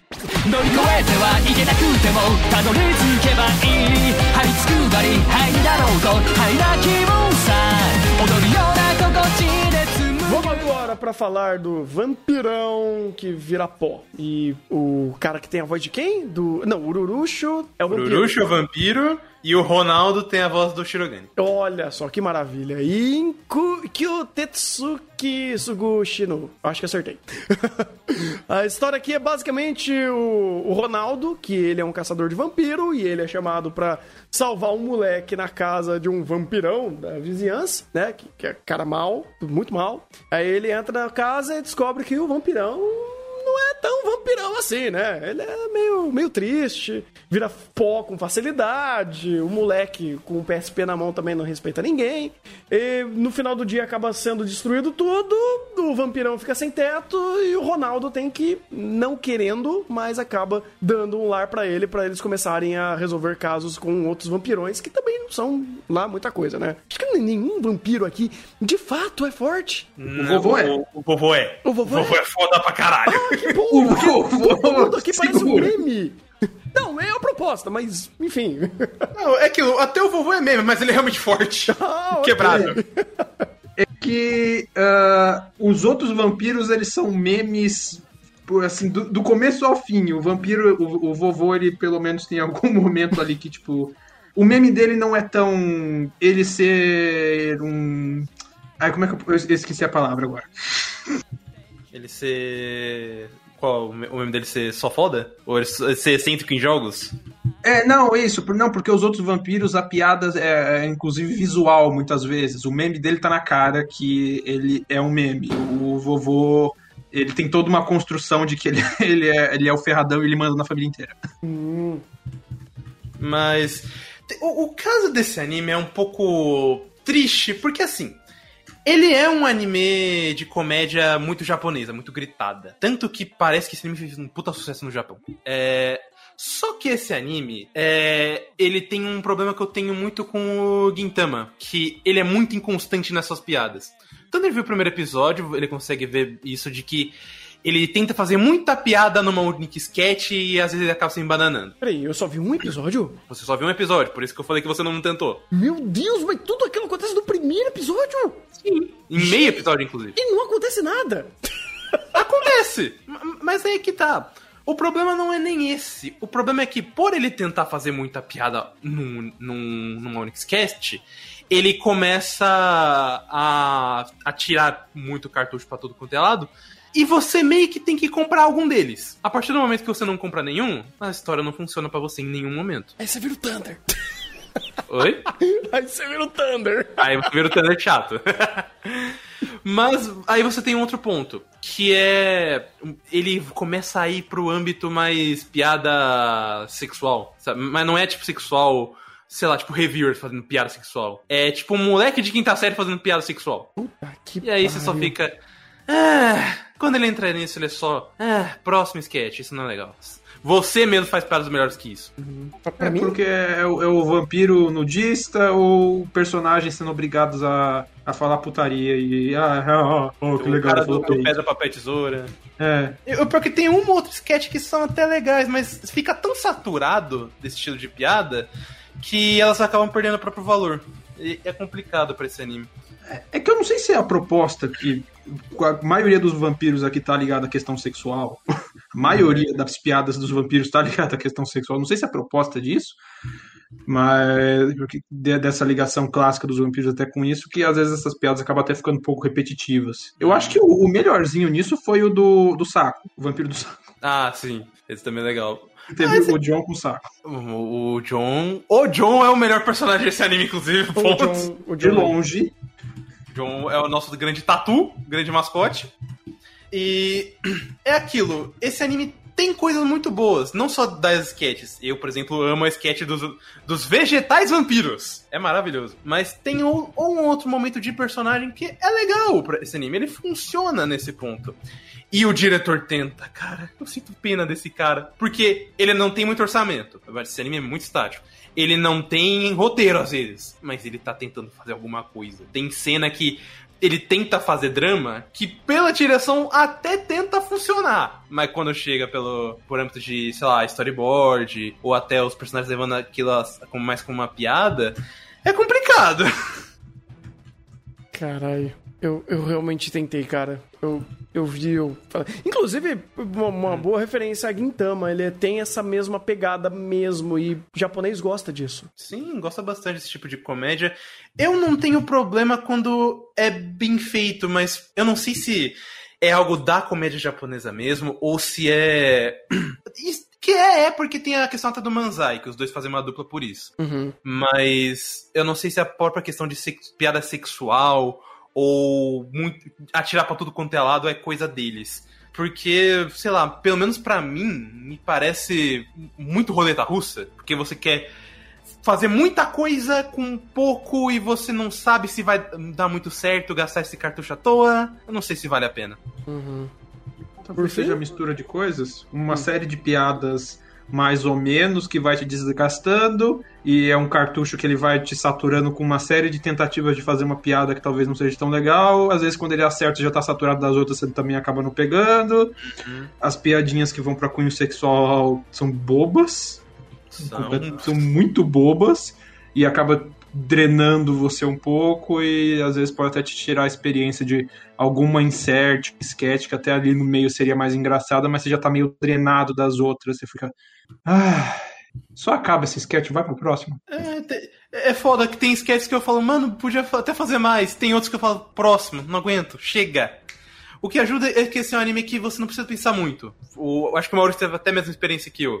Eu pego, eu, ele saiu no almoço, eu ia almoçar segunda-feira assistindo ele, beleza, funciona perfeitamente. Exatamente. Exatamente. O anime para matar o tempo do almoço. Exato. Então eu devia ter visto ele em live almoçando, eu acho que dava certo. Exatamente. Entendi, a culpa é minha. Exato.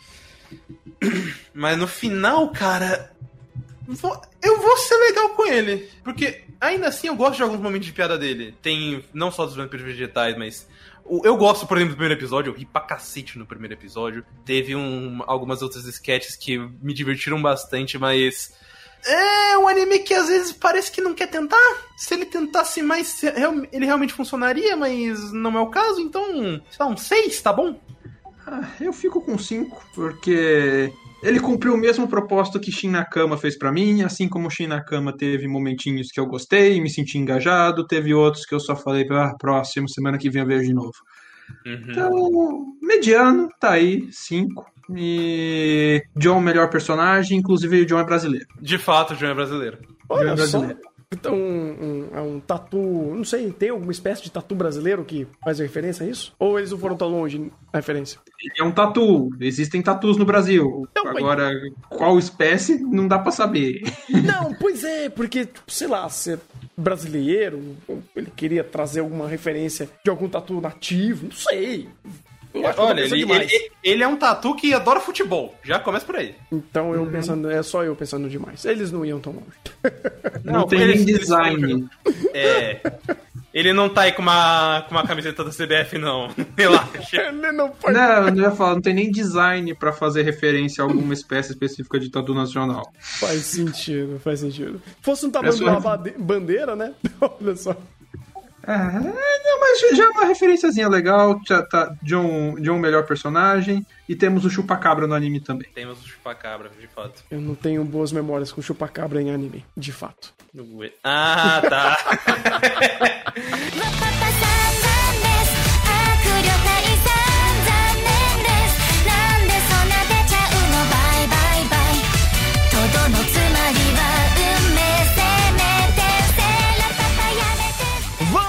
agora começar a falar.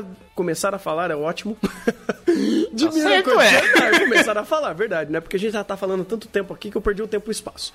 Mas vamos falar de Miroko-chan, uma obra que obviamente trabalhou o conceito de muitos T's. Muitos T's. Ele é muito tenso. Muito Muita tenso. tensão, gente. Muita Vocês não têm noção. Fantástico. Uh, e aqui temos a história da Miko, que de repente, de um dia pro outro, ela começa a ver fantasmas, assombrações coisas estranhas, arrepilantes, onde basicamente só ela vê e ela vai ter que começar a conviver com essa nova realidade e foda-se. É, é simples assim, porque agora ela vai ter que começar a conviver diariamente com esses bichos nos momentos mais inconvenientes possíveis e a gente vai continuar e a gente vai ver a progressão dessa história que realmente sabe muito bem o que é criar tensão. E outros T's, mas, cara, eu gostei demais como Miroko-chan é um dos reais e um dos únicos animes de terror que a gente teve durante, depois de muito tempo. Ou melhor, melhor dizendo, anime bom de terror. Um anime que é eficiente, que sabe o que tá fazendo, histórias assim, geralmente tem uma aqui, uma ali, anime de terror aqui e ali, mas todos eles são tão fraquinhos tão besta ou tão ineficientes de ser terror que Miruko-chan conseguiu, assim, primariamente atingir esse objetivo muito bem. De fato, assim, tem muita coisa que vem do mangá. Eu, inclusive, sou, um, assim como em Blue Period, aqui eu sou um leitor do mangá do que estamos falando, que é Miruko-chan. É, mas eu vou dar um mérito, porque diferente de Blue Period, a Steph soube muito bem o que estava fazendo. O próprio Yuki Ogawa, que é o diretor, que também é o diretor de, olha só, Reviewers, ele soube muito bem criar enquadramentos ou construções de cena, principalmente nos storyboards que ele fazia, para criar uma tensão muito boa. E ainda tem uma boa ideia para manejar a equipe para construir esse terror, porque a equipe é praticamente a mesa de Higurashi Soso. Isso diz muito mais sobre o trabalho de Higurashi Soso do que a Steph. Isso diz muito mais sobre o diretor do que sobre Também. a Steph. mas, mas até sobre a própria Steph, porque o tem, por exemplo, o Takashi Sano, que trabalhou bastante no, no Sotsu. Os trabalhos dele a gente olhava e falava, mano, vai embora, tá triste isso aqui. E aqui, os episódios que ele trabalhou foram muito bem montados, muito bem editados. A construção pro terror é bacana. E tem um negócio que eu, como leitor do mangá, eu vim aqui desmentir um fato. Hum. Por quê? Querendo ou não, uh, quando saiu o Meruko-chan, muita gente ficou muito puta por conta da visão que o diretor trouxe para a obra, que era uma, uma visão com muito mais tesão, além da tensão. Então você tinha muito enquadramento em bunda, tinha muitas, muitos momentos onde as personagens estavam muito mais bufadas do que deveriam. E por mais que de fato seja uma coisa que me incomoda também, eu vou dizer uma coisa para vocês. Apesar desse, do diretor ter colocado algumas coisas a mais, principalmente em cenas originais, isso tudo é no mangá. Todos os enquadramentos são do mangá. Um ótimo exemplo, é, que é lá do primeiro episódio. A cena onde a Miko tá no banheiro da casa dela e tem o fantasma atrás dela fazendo a mãozinha no espelho. Que de repente, do nada, enquadramento na bunda dela. Sabe qual é a única diferença do mangá pro anime? Hum. Que a, no anime a Miko tem um pouco mais de bunda. Oh. Um pouco não, muito. Mas o, a marca da, do pijama vácuo é a mesma a intenção, tanto a intenção para terror quanto a intenção da punheta é a mesma, a quebra é a mesma. Então, tipo, quem diz, ah, o anime foi sagrado porque tem muito ete, vão pro mangá é, foi a maior vigarice que esses caras de pau conseguiram fazer na vida. Porque é a mesma coisa. Foi o episódio, acho que foi o 9, que eu pensei, mano, tá com muito close de coxa, isso tá muito estranho. Deixa eu olhar o mangá. Ih, é tudo aqui. Putz! Pois é, inclusive, é, usando toda uma técnica científica para comprovar que Miro Kotian tem mais terror do que tesão, vamos dizer assim, foi nós assistirmos todos os episódios fazendo um contador em cima disso e geralmente tinha muito mais contador pendendo pro terror do que para outra coisa. Então assim, eu entendo Miro Kotian ter eti e usar isso, eu entendo. Ele precisava ter isso? Não. Em nenhum momento, inclusive, isso é feito com um viés uh, pensando na próprio contexto de cena. Não existe isso. Não existe nada que ela contracene ou contraste algum tipo de viés sexual na obra. Então, meio que esse fanservice fica apenas para o espectador que apesar de tudo, a, o próprio fantasma não tá nem aí para isso. Vamos dizer uhum. assim. Então, tudo que tá sendo feito ali, eu falo, é, você tá entendendo o que, que é a indústria dos animes, você entende o que, que é otaku e otaku gosta disso. Estranhamente, ele não foi bem recep receptivo, é, meu Deus, recepcionado no Japão é, por conta disso e o pessoal reclamou. Porém, portanto, por, contra, meu Deus, tô me enrolando tudo e por todavia, Uh, nada do que ele faz aqui não é tão longe do que geralmente a gente vê em anime de oti, romance, battle shonen, sekai, essas merda toda. Então, eu não vou reclamar que Miruko-chan tem eti. Eu vou reclamar dos animes que fazem a mesma coisa e são ruins quanto a isso, ou estragam contextos nesse sentido. Porque até eles quererem mostrar pijama vácuo, uh, peitos que são. Uh, que, que têm vida própria e saem saltando aí uh, pelo mundo afora, uh, ou situações que não fazem nenhum sentido ali, a coxa apareceu, alguma coisa assim, eles, pelo menos no contexto da obra, não estão evidenciando isso de forma pejorativa. É mais uma visão da obra pelo autor e isso não atrapalha a narrativa é, em longo prazo ou como a obra como um todo, porque o que eles querem fazer e quando eles querem fazer isso melhor e mais bem feito é a parte do terror, é a parte da tensão, é a parte da Miko entendendo essa nova realidade que ela está vivendo, é, absorvendo essas novas informações, entendendo como ela, como ela pode sobreviver a certos ataques e, o, e como eles funcionam, quais são as regras por trás de cada bicho aqui, porque eles são distintos, eles aparecem em momentos distintos, ele tem, ele tem tamanho, forma, aura, é, objetivos completamente distintos e ela tem sempre visão de eu não vou interagir. Então ela de uma forma passiva ou com pouca pouco teste, pouca forma de saber como que ela deve agir, ela cria uma linha de raciocínio e sempre tenta fugir ou não interagir. Então é mais difícil você criar uma situação situação que pareça, que tenha mais contexto, que tenha uma regra não dita que funcione melhor e tenha uma causa e consequência que faça sentido para quem está assistindo, mais difícil, porque ele tem menos é, informações, ele tem mena, é, menos, é, menos interação para conseguir criar uma progressão narrativa que faça sentido a ação, a reação, a regra de estabelecida de como funciona aquela entidade. Então, ele faz muito com bem pouco e esse saldo sai muito positivo no final do dia. E só para até falar um pouco mais do, dos acréscimos da história,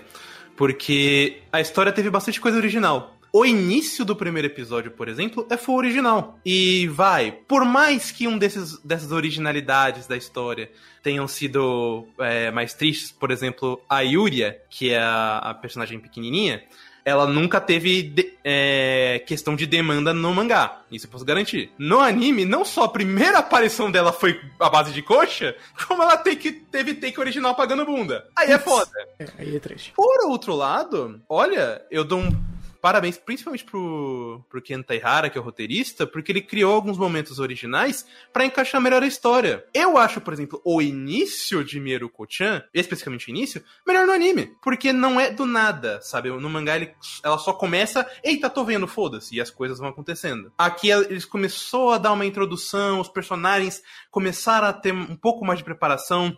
Uma cena que eu adoro, que é a cena do pudinzinho, quem viu sabe o que é ela foi melhor preparada no anime por conta de algumas apresentações antes. Então, tipo, por mais que tenha esses elementos, e querendo ou não, como eu falei, o Ogawa é o diretor de reviewers. Ele é um ótimo diretor, mas ele pensa com as duas cabeças. Mas esse é o ponto. Ele pensou com as duas cabeças. Então, fez a demanda. Beleza. Agora, pô, tem essa cena aqui. Vamos fazer direito.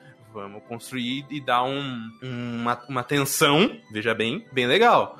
Tipo, eu vendo esse, esse, anime, eu tava. Eu saí até mais satisfeito do que eu esperava. Porque quando saiu a toda a staff, principalmente todo esse foco na, no Eti, eu fiquei um pouco preocupado, mas saiu muito mais positivo do que eu esperava. Pois é, e é difícil você ver consistência, principalmente vindo da Passione. O, o Ogawa já trabalhou com a Passione antes, né? E fez um excelente uhum. trabalho. Então, tudo que ele tá colocando na mão e. Uh, só a mão, tá? Só a mão.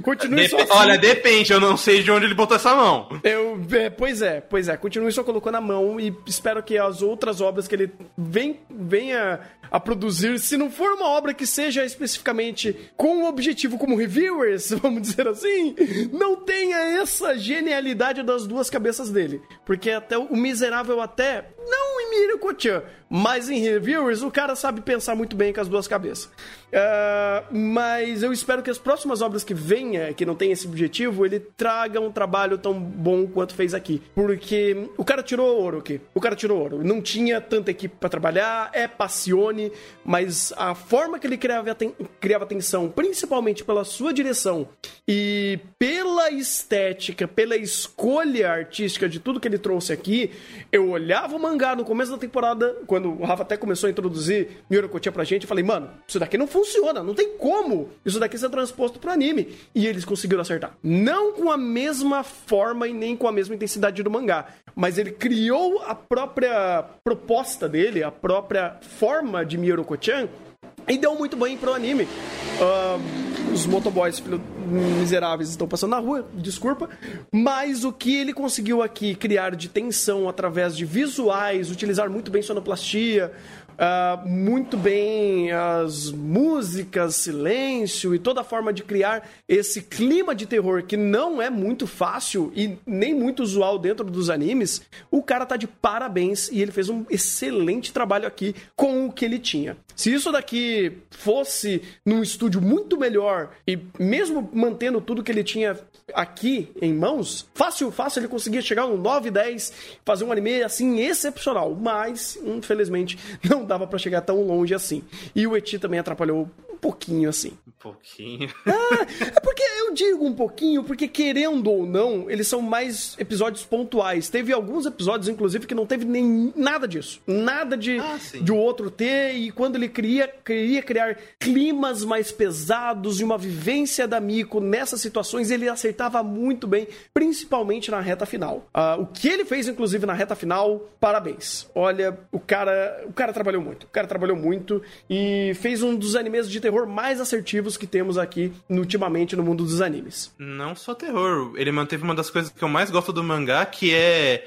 O fantasma diz muito sobre ele mesmo sem ele falar nada. Então, tipo, tem o, a cena maravilhosa que eu acho, que é a menina com muita energia espiritual e o fantasma do lado dela fazendo o quê? Pegando o fantasma menor, usando a energia dela pra fazer churrasco e por consequência ela fica mais fraca. Tem muita ideia de world build ou experiência sobrenatural e legal que ele faz muito no, no pincelado, mas tá ali e você consegue tirar muita coisa em cima disso. Eu acho sensacional. Eles conseguiram manter essa essência do manga, do mangá pro anime, que, olha, pra mim deixou, deixou o anime ótimo nesse sentido. Sim, é- é- e é até difícil, porque, como eu tinha falado antes, não existe muita, muito diálogo ou muita tentativa para entender os processos. São processos visuais de, ah, de observação passiva. É, literalmente, a Miko brotou um bicho do lado da Miko, ela tá refém a essa situação, ela não quer interagir, ela não quer estar ali, e ao longo da tentativa dela fugir e não se conectar, essa pequena micro interação que ele tem, que ela tem de forma passiva, começa a mostrar muito sobre isso, ou até ela entender sobre qual é o funcionamento daquele monstro, daquele, daquele ser, daquele fantasma. E é muito interessante como isso é feito, principalmente pela construção de cena o, e storyboard. Ah, um dos É o character me- design dos, dos monstros mesmo. Sim, que, é, é que se bem que eles já são originais, eles são já do, do material original, então ah, o mangá pensou isso previamente, vamos dizer assim. Mas É, o anime mas é conseguiu aquilo. transpor isso pro anime e Ex- funcionar. exato. E, tipo, é, é um ponto que eu fiquei até com medo, tipo, os designs são muito complexos, eles têm bastante detalhe, não necessariamente pra botar na animação, mas que faz parte pra construção narrativa da coisa. Será que eles conseguem passar? Eles passam. Não é com 100% de eficácia, mas eles conseguem trabalhar muito bem com o que tem, eu garanto. Exatamente. E um dos melhores momentos pra citar sobre essa habilidade, né, dessa qualidade de Miroko-chan como um todo, é no momento do trem. O, o, o cobrador do trem, vamos dizer assim, ele é um dos melhores exemplos para citar tudo de positivo que Miroko-chan tem e como ele funciona muito em prol do terror, da tensão, de criar uma situação e te explicar qual é a lógica por trás daquele fantasma. Isso daí, cara, é uma qualidade que ninguém tira de Miroko-chan. E falando e dando uma conclusão geral,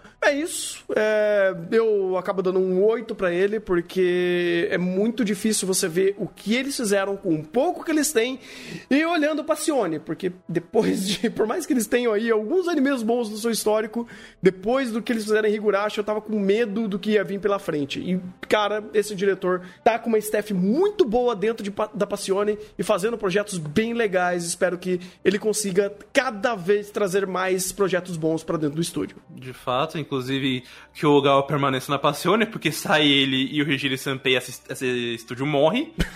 mas eu vou dar um- só um pouquinho menos, mas é porque eu não gosto tanto. Por mais que eu entenda a visão do Gal, eu não sou muito fã dessa visão dele com o Eti.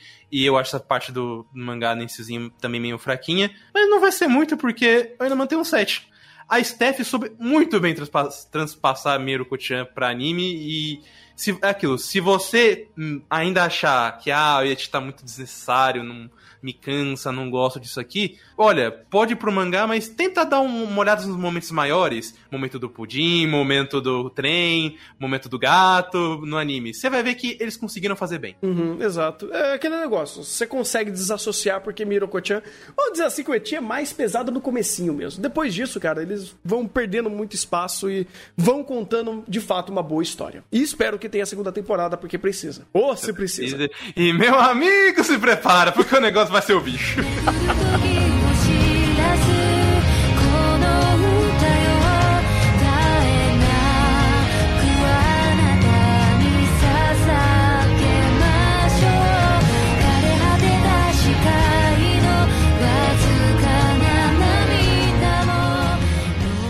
falar de algo que eu não queria falar, porque já falamos a exaustão, que é Mushoku Tensei, a segunda temporada, no caso.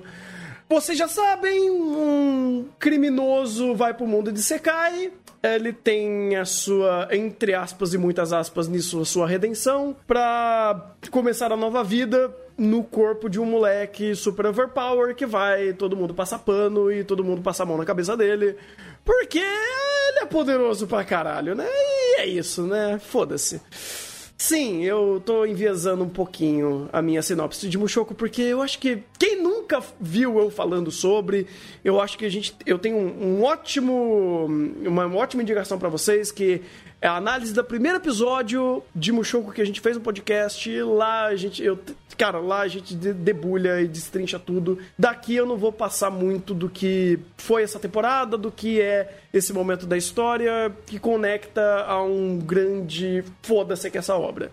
Mas eu não vou me delongar mais- muito mais do que isso, que eu já tô tiltado. Só de pensar em falar desse negócio já tô puto. Ô, fazia tempo que o anime não mexia tanto assim contigo, hein? A última vez que eu lembro foi Dr. Stone, hein? Ah, cara, porque do, Dr. briga aí. Pedra, é que Dr. Pedra, ele, ele mexeu no meu bril de ele falar sobre anticiência. E eu fiquei puto. Ainda mais quando o Maurício trazia mais informações, eu entendia porque eu ficava mais puto.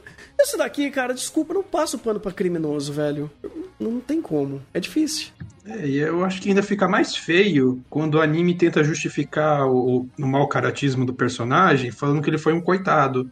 Tudo bem, ele foi. é, E nessa segunda temporada a gente teve vários flashbacks de que é, a vida passada do Rudeus aí, do reencarnado no Japão, foi difícil. O gordinho sofreu pra caramba, ele foi vítima da sociedade. Sim, não vou falar, não, não é, ele é um cuzão porque sim tudo mais. Não, ele foi vítima da sociedade tudo mais. O problema é o anime querer jogar isso. Olha como ele sofreu, por isso ele é assim, a gente vai passar paninho na cabeça dele. Eu sei que esse não é o principal problema de Mushoku. Mas, começando, com- já que o Thunder puxou a questão dos crimes e coisas que deixam tiltado nesse anime, eu já vou pe- pegar o gancho pra falar. O fato do anime tentar ficar passando panos pro Rudeus pra tudo quanto é subterfúgio possível pra tentar falar como ele é um coitado, como ah, naquele mundo tá tudo bem, como tipo, ali ele conseguiu o mundozinho dele e de como aquilo ali parece ser uma fantasia self-insert. Olha, você que que é oprimido pelas regras da nossa sociedade, sonhe com esse mundo de fantasia onde todos os seus sonhos mais molhados podem se realizar. Cara, me desculpa. Eu quero ouvir uma sincera justificativa por que, que esse- as pessoas acham esse anime bom. Thiago, sua deixa. Me justifique, por favor. Mas assim? É assim? É assim. Thiago, aconteceu. você é o único que quer realmente defender. Uhum. Eu tenho pontos positivos, mas eu não vim aqui defender, não. Ah, mano, é por causa que esse anime é muito fácil é, você odiar ele, tá ligado? Ele basicamente dá todas as ferramentas que tu quer, entendeu? Que tu precisa, entendeu? Pra odiar ele. Só que, cara, Não. eu. Oi? É o contrário. Ele te dá tudo Sério? pra você amar. Sim, sim. Sério? E Sim, eu, eu juro pra você. É, é isso mesmo. Porque é o seguinte: se você. Vai, vamos reduzir isso daqui. Se você tirar a régua moral, ele tem tudo que você teoricamente poderia gostar de um anime de Sekai de fantasia self-insert. Porque um anime que empodera. Ah, o protagonista e cria uma história de aventura num mundo fantástico, cercado de uma série de elementos que seja agregativo e agradável ao protagonista e você se identificar e fazer essa conexão de inserção dentro da história, ele tem. Assim como um monte de outros isekais fazem, isso são modos operantes que muito desse gênero tenta ut- utilizar. Ah, só que existe um pequeno fator aqui, que é um fator moral, que quando você coloca ele na equação, tudo isso entra em colapso. Não que só se- que sem ele, isso daqui é mil, mara- mil maravilhas, porque não é. Porque o, a escrita disso daqui, o roteiro disso daqui, é uma grande porcaria. Mas, obviamente, quem está indo atrás desse tipo de obra não está indo pro, atrás de um de coerência e coesão narrativa, ou uma estrutura eh, narrativa bem elaborada, construção de personagem com muitas facetas, com muitas camadas e com uma construção de mundo que faça sentido e tenha uma boa estrutura. Definitivamente não é. Mas se você vai para apenas o superficial que essa obra entrega, sim, ele tem muitos, mu- muitos ganchos, muitos elementos que vão fazer você gostar da obra. Mas, obviamente, você não pode pensar sobre esses, entre aspas, probleminhas que acabam sendo o o que a gente quer problematizar em Mushoku, que é o fator, não só esse, pelo menos eu, eu não bato só nesse, mas no principal pra mim, que é o fator moral. O cara falou tudo. Tá aí. Desculpa. Ele, ele, ele lançou tudo. Tá, o, o- justamente o, o que eu ia falar, obviamente, não usando as mesmas palavras que ele usou, né? Mas é basicamente isso, mano. Se tu não, pegar, se tu não pegar a tua moral e jogar em cima de Mushoku, se tu não pegar aquilo pra querer ser o teu manual de como viver a vida e aproveitar a aventura, o que tá acontecendo, o que estão querendo te entregar, cara, ele é um anime fantástico, entendeu? Simples assim. Então, Eu- tipo, o, o, o Renan, ele basicamente falou tudo que eu penso, entendeu? Desculpa. Ele simplesmente É. pegou e falou tudo. Tá, só que Vamos, vamos lá, agora quem vai entrar sou eu, porque. Ai, meu Deus. Eu não ia assistir Mushoku Tensei, segunda temporada. Eu só quis ver porque o Thunder tava tão mordido com o Mushoku que eu fiquei com curiosidade de ver, mano, isso tá tão ruim mesmo. Me dá isso aqui pra ver. Cara, eu vou partir a partir do pressuposto do Maurício, por exemplo. Ah, ele foi uma vítima da sociedade, não necessariamente ele era um babaca. Eu discordo, porque de fato ele foi uma vítima. Mas ele é um babaca. Porque não, Mushoku- desculpa se eu me expressei mal. Eu não falei que ele, que ele não era babaca. Eu só falei que o anime tenta justificar que ele foi vítima da sociedade. Não, e tipo, vai, ele foi, mas é esse que é o ponto.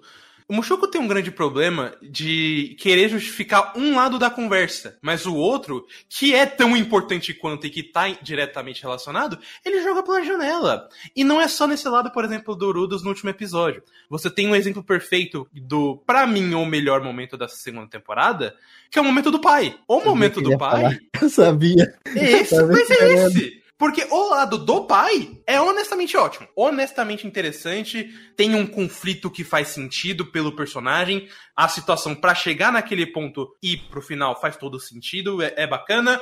Mas, isso tudo, se você só olha o lado do pai, você partiu pra qualquer outro lado, parou de funcionar imediatamente. Incomoda, porque eu não sei se é porque Mushoku é estupidamente preguiçoso, ou se é porque ele só pensou até esse ponto. Porque ele tem como trazer algumas conversas ou alguma ideia em cima desse momento de aventura ou de discussões de personagem. Mas ele não quer! O querendo ou não, o que eu tô falando é uma verdade. O que ele quer é pegar um monte de fanservice de Sekai, tacar pra você e querer que você só foque nisso. Porque a partir do momento que você pensa, acabou! Esse negócio não funciona. É, e pegue tá isso. tão bem de Mushoku que eu acho que eu não tenho muita coisa pra falar, tá ligado? Isso é É bem. foda. Mano, eu ia falar o bagulho e o Renan começou a falar a mesma coisa que eu, entendeu? O Rafa trouxe um outro ponto bastante, ba- bastante interessante, que foi a cena do pai ali, entendeu? Ah, Eu tô aqui só pra tá, tá ligado? Não, tá de boa, não precisa. Não, ma- mas é que o Thiago pode falar também, porque eu, por exemplo, o, o Thunder tá aqui pra ser o ponto negativo. Eu tô querendo ver um lado, mas não dá. Na verdade, não. Eu queria falar dessa temporada em si, por isso que eu estava meio que já tirando da frente o fator só moral, porque se eu ficar nisso, não vai ter gravação suficiente. E eu ia de fato bater e cutucar alguns pontos que, independente da régua moral péssima desse anime, ele é muito mal escrito. Vamos falar da aventura, que o Thiago falou que se você curtir a aventura funciona. Eu discordo Que plenamente. aventura! Porque não tem aventura, de fato. É, Primeiro, tudo no easy mode, porque o roteiro se morfa pro, pro Urudeus conseguir tudo teori- teoricamente, não, do jeito fácil.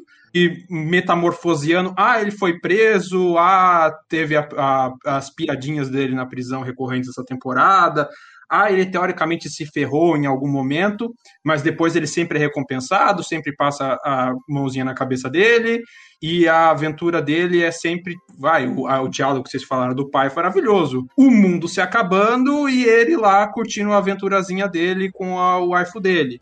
Ah, tá, infantil, ele não estava preocupando disso, ele tomou o choque de realidade. Sim, ele mudou depois disso. Ele só falou que depois ia procurar a mãe. Por fato, eu não vi muita mudança de, de personagem depois.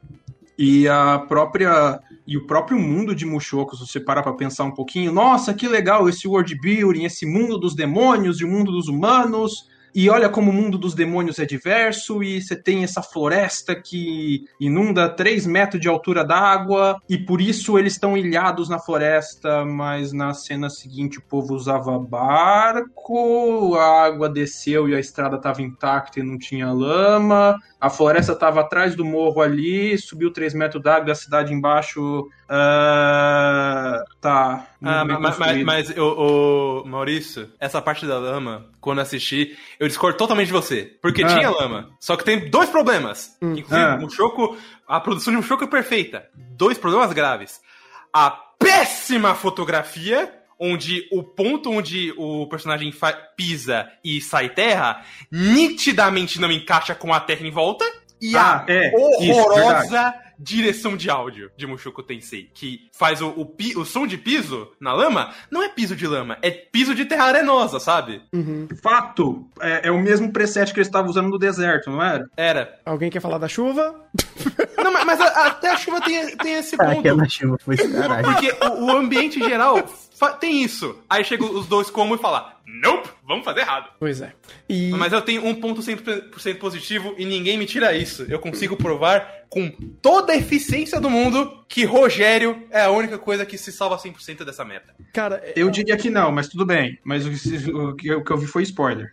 ah, Mas aí que tá. Você tá ouvindo de coisas após e não conta pra segunda temporada. É, Olha fato. aí, quando chegar a terceira, tu pode usar de argumento é, aí, aí não? sim, Exatamente. aí sim. Mas É. aqui eh, tem um ponto principal, que ele é o ponto de, de contraste pra conversa pra todo mundo, não é nem só por Udos. Chega a conversa de, de defender familiar, Rogério defende. Chega a conversa em relação à, à paciência, Rogério é o, é o paciente. Chega a conversa de guerreiro, Rogério é o guerreiro foda. Ele é sempre o ponto de balança de todo mundo. Eu amo esse homem. É, é porque ele é o estereótipo do amigo fodão que vai levar as coisas a sério. É, e isso. Sim, só, só que tem Ah. um problema. E, isso eu acho legal, na real. Porque isso, isso um monte de série faz e, eu, e esse é um, um estereótipo que eu acho que o Mushoku faz bem. Uhum. O problema é, não é porque ele é esse estereótipo que tem que ser só ele. Mas é justamente isso. O, Mushoku é tão mal escrito que, obviamente, todo o papel agregado àquele estereótipo vai ser apenas feito por ele. Porque os outros personagens, eles não têm dinâmicas. Eles não têm outras perspectivas e outros, outras áreas de conhecimento ou outras formas de agir ou reagir a situações. E aí você fica meio que apenas fazendo os papéis sendo, sendo feitos por tais personagens que agregam ou que são preocupados em estabelecer aquele, aquela conversa ou aquela dinâmica. Porque, de novo, os personagens são péssimos. Então. Sim, são péssimos. Mas é aí que Fica tá o ponto. O, querendo ou não, eu também tenho que avaliar uma coisa. Quem consegue realmente aplicar a função dele? O Rogério é o único. Sim. Porque você olha, por exemplo, o, o ponto de, do estereótipo da Ares. Cara, quando, quando ela faz, porque tem momentos que nem isso ela faz, mas quando ela faz é muito superficial e apenas até pela piadinha. Então, nem isso ela consegue fazer direito. O Rogério é o único que realmente traz alguma coisa em primeiro plano pra balancear a narrativa e tomar alguma decisão de alguma forma. Como foi até o caso do primeiro episódio com o negócio do cajado. Uhum. E a É. Roxy, a Roxy teoricamente também teria, só que aí a gente entra no problema que ah, ela teve toda essa construção. E depois piada com ela encontrando a Elfa transando. Ah, a Rox meio que ela deu uma sumida, pô, nessa parte. Ela só apareceu é. na. Só apareceu de, de relance, assim, tá ligado? Tipo. Mas teve ela teve uns três né? momentos no episódio inteiro. milagre aí, tipo, acho que a maior participação dela foi no finalzinho lá, quando ela encontra a Lorde Demônio, mano. Mas, tipo, de resto. É não porque, cara, é muito fácil você fazer uma citaçãozinha, pegar um único detalhe e tentar respaldar isso a toda uma, um- uma amplitude da própria utilização dela ou desse elemento em si pra obra. Porque, não, mas a Roxy teve um excelente episódio. Ah, mas o papai teve um excelente momento. É, é, então, é só aquele pedaço. Porque saiu daquele escopo, o personagem ele é inexistente pra narrativa, pra trama ou pra situação como um todo. Porque, ah, vamos lá, vai, eu entendo a dificuldade de Mushoku em estabelecer um mundo amplo, teoricamente complexo, uma série de personagens que estão fazendo coisas distintas a- de- em momentos e tempos diferentes e você conseguir concatenar isso ah, para quem tá vendo e, conf- e conflitar e impactar essas ações ah, em âmbito macro para os personagens que estão interagindo ali. Você definitivamente não é um Golden Kamui para fazer isso. Mas quando ele faz esse ponto e isso dali existiu e teve um episódio, teve um momento para aquilo, as pessoas agarram aquilo com tanta força e dizendo que aquilo tem valor, mas se você for conectar com outros aspectos que re- reverberariam aquela ação ou a construção daquele personagem perante a própria história para você dar um, um senso de progressão ou evolução de algum aspecto, você não tem esses elementos. É meio que o personagem saindo de um ponto A, aparecendo um, um ponto A um ponto A, vírgula 3 e chegou no ponto B, sabe? Não tem um senso de progressão, impacto de narrativa ou uma um algo que de fato faz esse personagem estar vivo na história e a sua concepção e, e as suas ações são de fato importantes para aquele mundo. As coisas meio que vão acontecendo ah, sem nenhuma conexão e quando o personagem tem algum momento parece que aquilo lá importa ou teve de fato uma grande repercussão, mas não, não teve. É mais, o único personagem que aconteceu isso aí foi o. O carinha lá que o Judeus achou na, na prisão do- dos, dos homens. Dos qual é o? Uhum. É, dos Não, homens mas fera, é. aquilo é basicamente Mas pra falar é que mais cara nele. existe.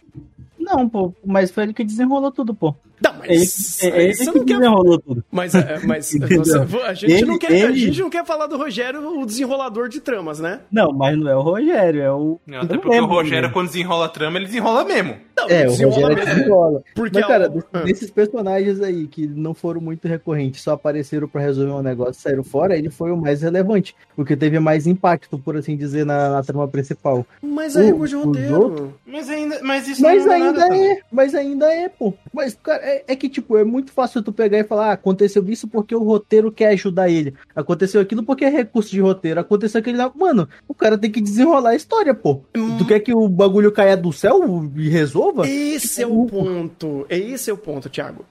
Quando você faz isso, mas esse é o ponto, porque se você fizer, você tem uma boa narrativa. Porque o que qual é a função de uma narrativa? É explicar Concordo, os processos. Hã? Eu não concordo, mano. Eu não concordo. Que o, o- a função de uma, de uma narrativa bem concebida é quando ele consegue explicar causa, consequência e sequência de ações? Não necessariamente. Não necessariamente, mas quando você tá explicando que o personagem saiu de um ponto A ao ponto B, você tem que mostrar os processos ou explicar por que tais ah, ações foram tomadas ou consequências foram feitas através da brincadeira de ação e reação. Sim. Hum, não. Assim, ação e reação, sim. Só que, até no caso de Mushoku, você não precisa necessariamente fazer isso. O que você precisa é muito mais é, justificar a, a, as tomadas de decisão pelos personagens. Porque por mais que todo mundo fala, ah, o mundo de Mushoku é complexo. Não, o mundo de Mushoku é uma grande merda, gente. A questão é, ele consegue girar de alguma forma por questão de personagem. Então você tem, por exemplo, o, no lugar lá dos Homens-Fera, quando a, a Ares e o irmão da Ghislaine começam a discutir em relação ao que eles pensam da Ghislaine, ali é um ponto interessante porque cada um tem uma visão diferente dela. E eles conseguem criar uma conversa através disso. Por que, que o roteiro é uma merda? Porque ele olha isso e fala, bom, foda-se, eu não vou trabalhar isso. Tem esse ponto também. E- Esse, é meu pra outro dia aí, tá ligado? Segura essa porra aí. ou esquece, como ele geralmente pode fazer também. É, mas- Mas esse é o ponto, tipo, depende muito de como a narrativa vai querer desenvolver. O caso de Mushoku, ele não quer ir pelo meio, meio processual. Beleza, você não precisa, mas você tem que, pelo menos, justificar a sua ação de personagem. E uma- é uma coisa que ele nunca faz. Isso é verdade. Bem, eh, eu não sei, cara. Eu realmente não tenho muito mais a agregar a essa temporada em si. É basicamente os mesmos erros eh, em geral que ele comete na primeira temporada, agravando algumas outras coisas. E, bem, quando é importante, a gente manda o Rogério resolver, porque é assim que as coisas funcionam. E meio que tira-se o, o, o foco ou o escopo da resolução, porque você tá fazendo, mostrando outro personagem fazendo qualquer outra merda. Porque o processo da, da resolução não importa. É, que nem o Rafa falou, eu concordo. É mais justificar o porquê o personagem tomou tal ação, ou porque ele é assim. E aí volta num outro probleminha, né? Construção de personagem. Todos são péssimos. conce- concepção de questões morais, moral e. enfim. Vol- Voltando pra essa tecla? Mas, mas sabe por que essa tecla importa? Porque justamente o Mushoku faz isso. O personagem importa, teoricamente. É, por qual foi a justificativa dele chegar na naquela resolução ou naquele, naquela conclusão, teoricamente, a própria estrutura narrativa dele faz isso. Ah, E tem até um ponto a mais, né? Que essa questão moral, o próprio anime conscientemente se coloca como eles. Ele, o anime é consciente que ele está fazendo uma. que o Rudeus é um personagem imoral para os nossos padrões. O anime é consciente e explícito em mais de um momento nessa temporada de que o Rudeus se enxerga como uma escória da sociedade. E então, mesmo que você fale, ah, é a gente botando a nossa moral. Nem tanto, porque o próprio anime lembra, tipo, ó, isso aqui é errado, tá? Isso aqui, no nosso mundo aqui, e até no mundo de fantasia dele também não é muito certo, porque a partir do momento que Ares visivelmente não gostava de muito das, das brincadeirinhas do Rudels, também não é, não é, não é lá muito. Ares não, peguei o exemplo ruim. Ah, no momento que o, o tomou umas apanhadas aí porque, por causa do, dos olharzinhos torto dele, também naquele mundo não é completamente aceitável ah, esse negócio. Mas o próprio, mas voltando a essa questão ética que abate muito o Mushoku, primeiro que, bem, cada um tem sua régua, alguns têm mais baixo, outros mais alto, então e querendo ou não, a gente é intrínseco a gente entrar com a nossa régua moral para toda e qualquer obra. Uma hora ela vai bater, para algumas, dependendo da altura que você tem. E volto retornando, é, Mushoku faz questão de lembrar que o Rudeus ele tá errado, ele é consciente que ele tá errado e ele se aproveita disso porque ah, aqui eu posso, porque eu estou no mundo medieval e no mundo medieval eu posso ser o, o, o machinho, machinho, não sei qual denominação de letra grega vocês vão dar para ele. Ah, e é isso, essa questão que eu ia comentar.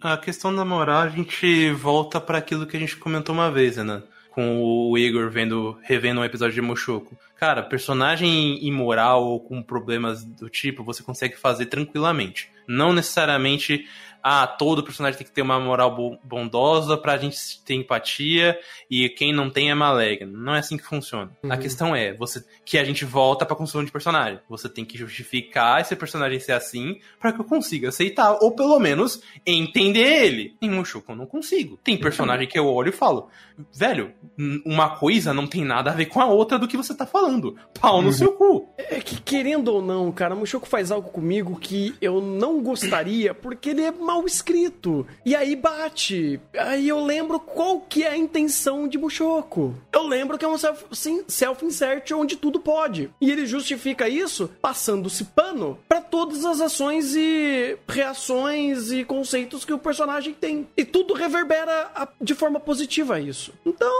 eu falo, pô, eu tenho que realmente relevar ou entender quais são os processos dele ser um criminoso, dele ser um pedófilo filho da puta. Eu preciso? Ou melhor, a obra tenta fazer isso? Definitivamente não. Ela só passa um paninho e é a vida que segue. E vamos continuar fazendo piedocas porque ele usa o sub- subterfúgio. É isso? Tá certo a palavra? É, É, isso. Tá. Da, da- do fator comédia pra querer criar leveza e meio que falar, não, mas eu estou fazendo piadinha, então piadinha pode. E aí, mais um fator pra piorar a situação dele. Porque além de ah, fazer o que ele faz, ele ainda usa a comédia, que é uma palavra muito forte pra ele, pra tentar criar leveza ou sutileza onde de fato não tem. Então é aquele negócio, enquanto Kaifuku não faz piada, aqui eles fazem, mas o tom é parecido. É, o, o abuso, o abuso tá nos dois. Eu Exatamente. me arrisco a falar que talvez aqui tenha até tanto, tenha tanto, Tanto quanto quanto. o Kaifuku. Tem, tem. É, eu concordo. Você não precisa fazer um personagem bonzinho, moralmente correto, é obrigação. Só que eu quero, só que eu gosto que as obras me deem consequências de personagens moralmente problemáticos. Exato. que é uma coisa que eu não vejo em Mushoku. Eu vejo enaltecimento de personagem moralmente problemático. Personagem conscientemente, que tem consciência dos erros dele e que o roteiro passa pano. Que querendo ou não, volta uma coisa que eu já falei aqui, que é eh, você tem uma obra, você tem um roteiro, uma, uma história escrita, os elementos são pensados. Conscientemente ou não, existe um motivo por trás dos elementos que você escolhe colocar na sua obra. E me desculpa, tá claro, porque existem alguns elementos ali em Mushoku e eu acho complicado. Ah, tem gente que consegue passar por cima e, entre aspas, curtir a aventura, que nem o Thiago falou. Olha, se você conseguiu isso, eu tenho que te dar meus parabéns, porque eu não consigo. Ah, Eu pois não, consigo. é. Eu não sei se eu tenho que dar os parabéns ou, ou falar outra coisa também. Minha vontade é de. É, os É, parabéns é- pro- é outro, é outro termo que eu tenho de usar. Pois é. E chega até um outro ponto. Ah, mas não pode criar uma obra que o protagonista seja idêntico a esse criminoso? Pode, mas você tem que saber o que você está fazendo. Por exemplo, se você quer re- re- é, retratar uma passagem histórica ah, e lembrar de épocas da nossa própria história, onde questões extremamente pesadas, principalmente sobre escravidão, por exemplo, é normalizada por conta de aspectos da época, cara, você precisa saber inserir isso na sua história, seja ficcional ou tentando pegar uma- um momento histórico para ser retratado. E isso vai um trabalho de roteiro gigantesco. Você tem que entender como você insere isso na sua obra, principalmente porque isso vai interferir em quem tá assistindo. Ah, a gente tem excelentes exemplos, por exemplo, Henrique Monogatari que fez isso. Ele atualizou muito do contexto da época para deixar certas questões que né, sobre até É machismo, Machismo, né? é. Ele Eu tava tentando procurar outra palavra, mas é de fato, machismo que era inerente na situação e, e na história de uma forma mais diluída e onde aquilo não era primeiro plano, onde aquilo estava muito mais. É, é, é, em- é, estava muito mais em segundo plano a situações e aquilo era entendido por um contexto de época de uma forma muito mais sutil. Tem como fazer isso? Ou, por exemplo, se você quiser fazer isso em primeiro plano, como, sei lá, Valiant Saga, você também consegue fazer isso. Mas você também vai criar um peso sobre tais questões que terão consequências. Ou, se, tira, se, terem, se terão consequências positivas, elas estão inerentes à história contada ou ao mundo criado para você meio que ver o vilão ganhando uma pessoa que faz coisa ruim, saindo vitorioso, sendo vitorioso ou tendo algo positivo na história. É difícil.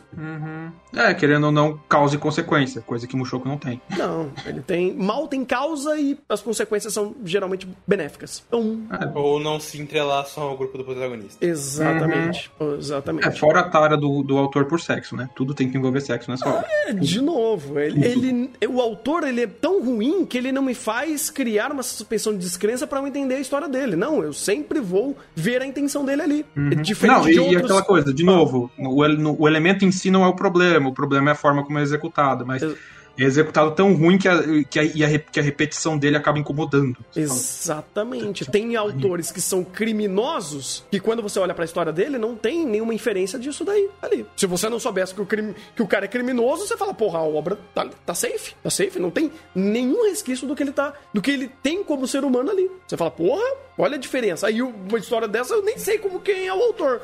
Mas só vendo a intenção dele aqui, vai ficar claro as coisas, né? Não sobre o autor, mas a intenção da própria obra. Então, É, a intenção da obra. Exatamente.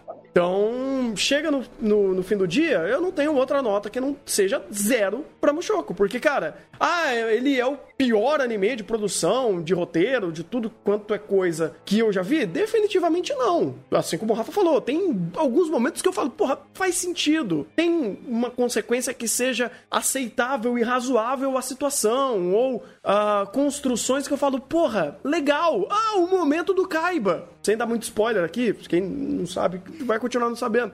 Mas o Kaiba, porra, da hora. Um bom episódio, até certo ponto. E aí você pega isso tudo em âmbito de completude, pra mim é um grande zero, porque não tem valor. Se você é uma obra pra enaltecer esse tipo de fetiche, crimes e coisas do tipo e continuar passando pano pra isso, desculpa, vai continuar ganhando meu zero.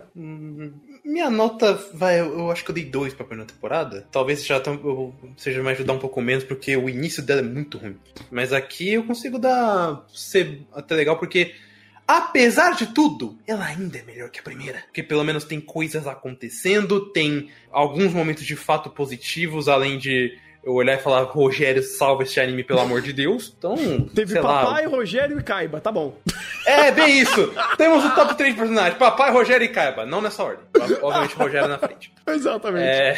Ah, então três pra, pra anime. Dá pra assistir. Inclusive, dica pessoal. É muito melhor assistir maratona. Nossa, você perce... inclusive você percebe como tem episódio que nada acontece, porque você só deixa tocando. Ok, próximo. Ah, tá. Agora aconteceu alguma coisa. Uhum. Dando, dando meus dois centavos sobre, sobre esse finalzinho aí, o que que eu achei. Cara, eu já acho, eu funciono do meio meio diferente, cara. Eu não coloco minha moral em cima de nenhuma obra, mano. Eu, sei lá, eu não consigo ver desse jeito, entendeu? Uhum. Então, sei lá, eu não consigo pegar um anime e aplicar ele na minha vida, tá entendendo? Querendo ou não, eu não sou, não trabalho desse jeito. E, mano, se o cara é tudo isso, mano, que a obra tá representando aí, beleza, mano. Ele que vai ver, tá ligado? Não vai ser eu. Simples assim, entendeu? Consequência vai vir pra ele. E, cara, sendo bem sincero, eu, eu sempre levei desse jeito e pretendo continuar desse jeito. Eu comecei a obra achando que eu ia achar muito ruim ela, entendeu? E acabei mudando de opinião no meio da obra. Simples assim, entendeu? Acontece. Cara, pra mim ela foi a melhor obra que teve no, no- na temporada. No ano, eu ainda tinha que dar uma olhada que mais saiu, porque eu não lembro muito,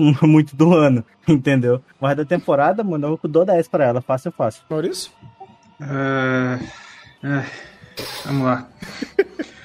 É, para mim, Mushoku é um, um grandíssimo zero, porque ah, não é para mim não é a questão de tentar aplicar a obra na minha vida, é a questão de que ah, tá, eu tenho que admitir que eu tenho uma antipatia e ranço pessoal pela obra de Mushoku, ponto. Não, não gostei do roteiro desde o início as piadinhas e o tom da piadinha me irritou desde o começo e eu fui assistir essa segunda temporada pela pura curiosidade sádica de saber até o fundo do poço que esse negócio ia, assim como tem mais duas ou três obras na, na minha lista que eu ainda faço isso por notícia pessoal. Ah, continuo me surpreendendo com o quão fundo esse poço pode ir e continuo detestando tudo isso.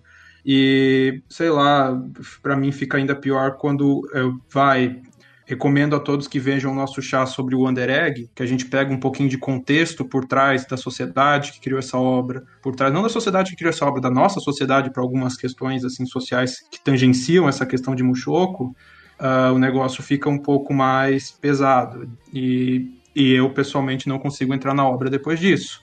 Some a isso um roteiro que eu considero fraco e para mim ficou pior ainda porque quando eu comecei a querer tentar ver, ah, o mundo de Mushoku é bem escrito, tá, então eu vou fazer que nem eu faço com Reiki, com outros animes que eu gosto, com Golden Kamui, e eu vou esmiuçar esse mundo para ver. E esse mundo me mostra que ele é enganoso, ele finge que ele é rico, ele finge que ele é complexo, quando pelo menos até onde eu consegui enxergar para mim ele é simples, simplório. Personagens que são só o estereótipo e olhe lá para cumprir papéis e enaltecer o protagonista que já não é muito agradável. E olha, de fato, um dos piores animes que eu já assisti. Tem muito peso pessoal nesse meu zero. Não vou conseguir tirar disso, porque, querendo ou não, experiência pessoal conta muito pra mim. E. Ah, e o último adendo que eu queria dar da produção fantástica de CG: ele conseguiu ter um trigo mais feio que Ensaihatê no Paladin. Isso é pesado. Aí É dói. virado Aí Aí dói. Aí é jogar sujo. Aí é jogar sujo. Mas eu tô mentindo? Não! Pronto. Encerra com essa maldição virada pra baixo, que, que, que o destino de Mushoku será esse. O trigo.「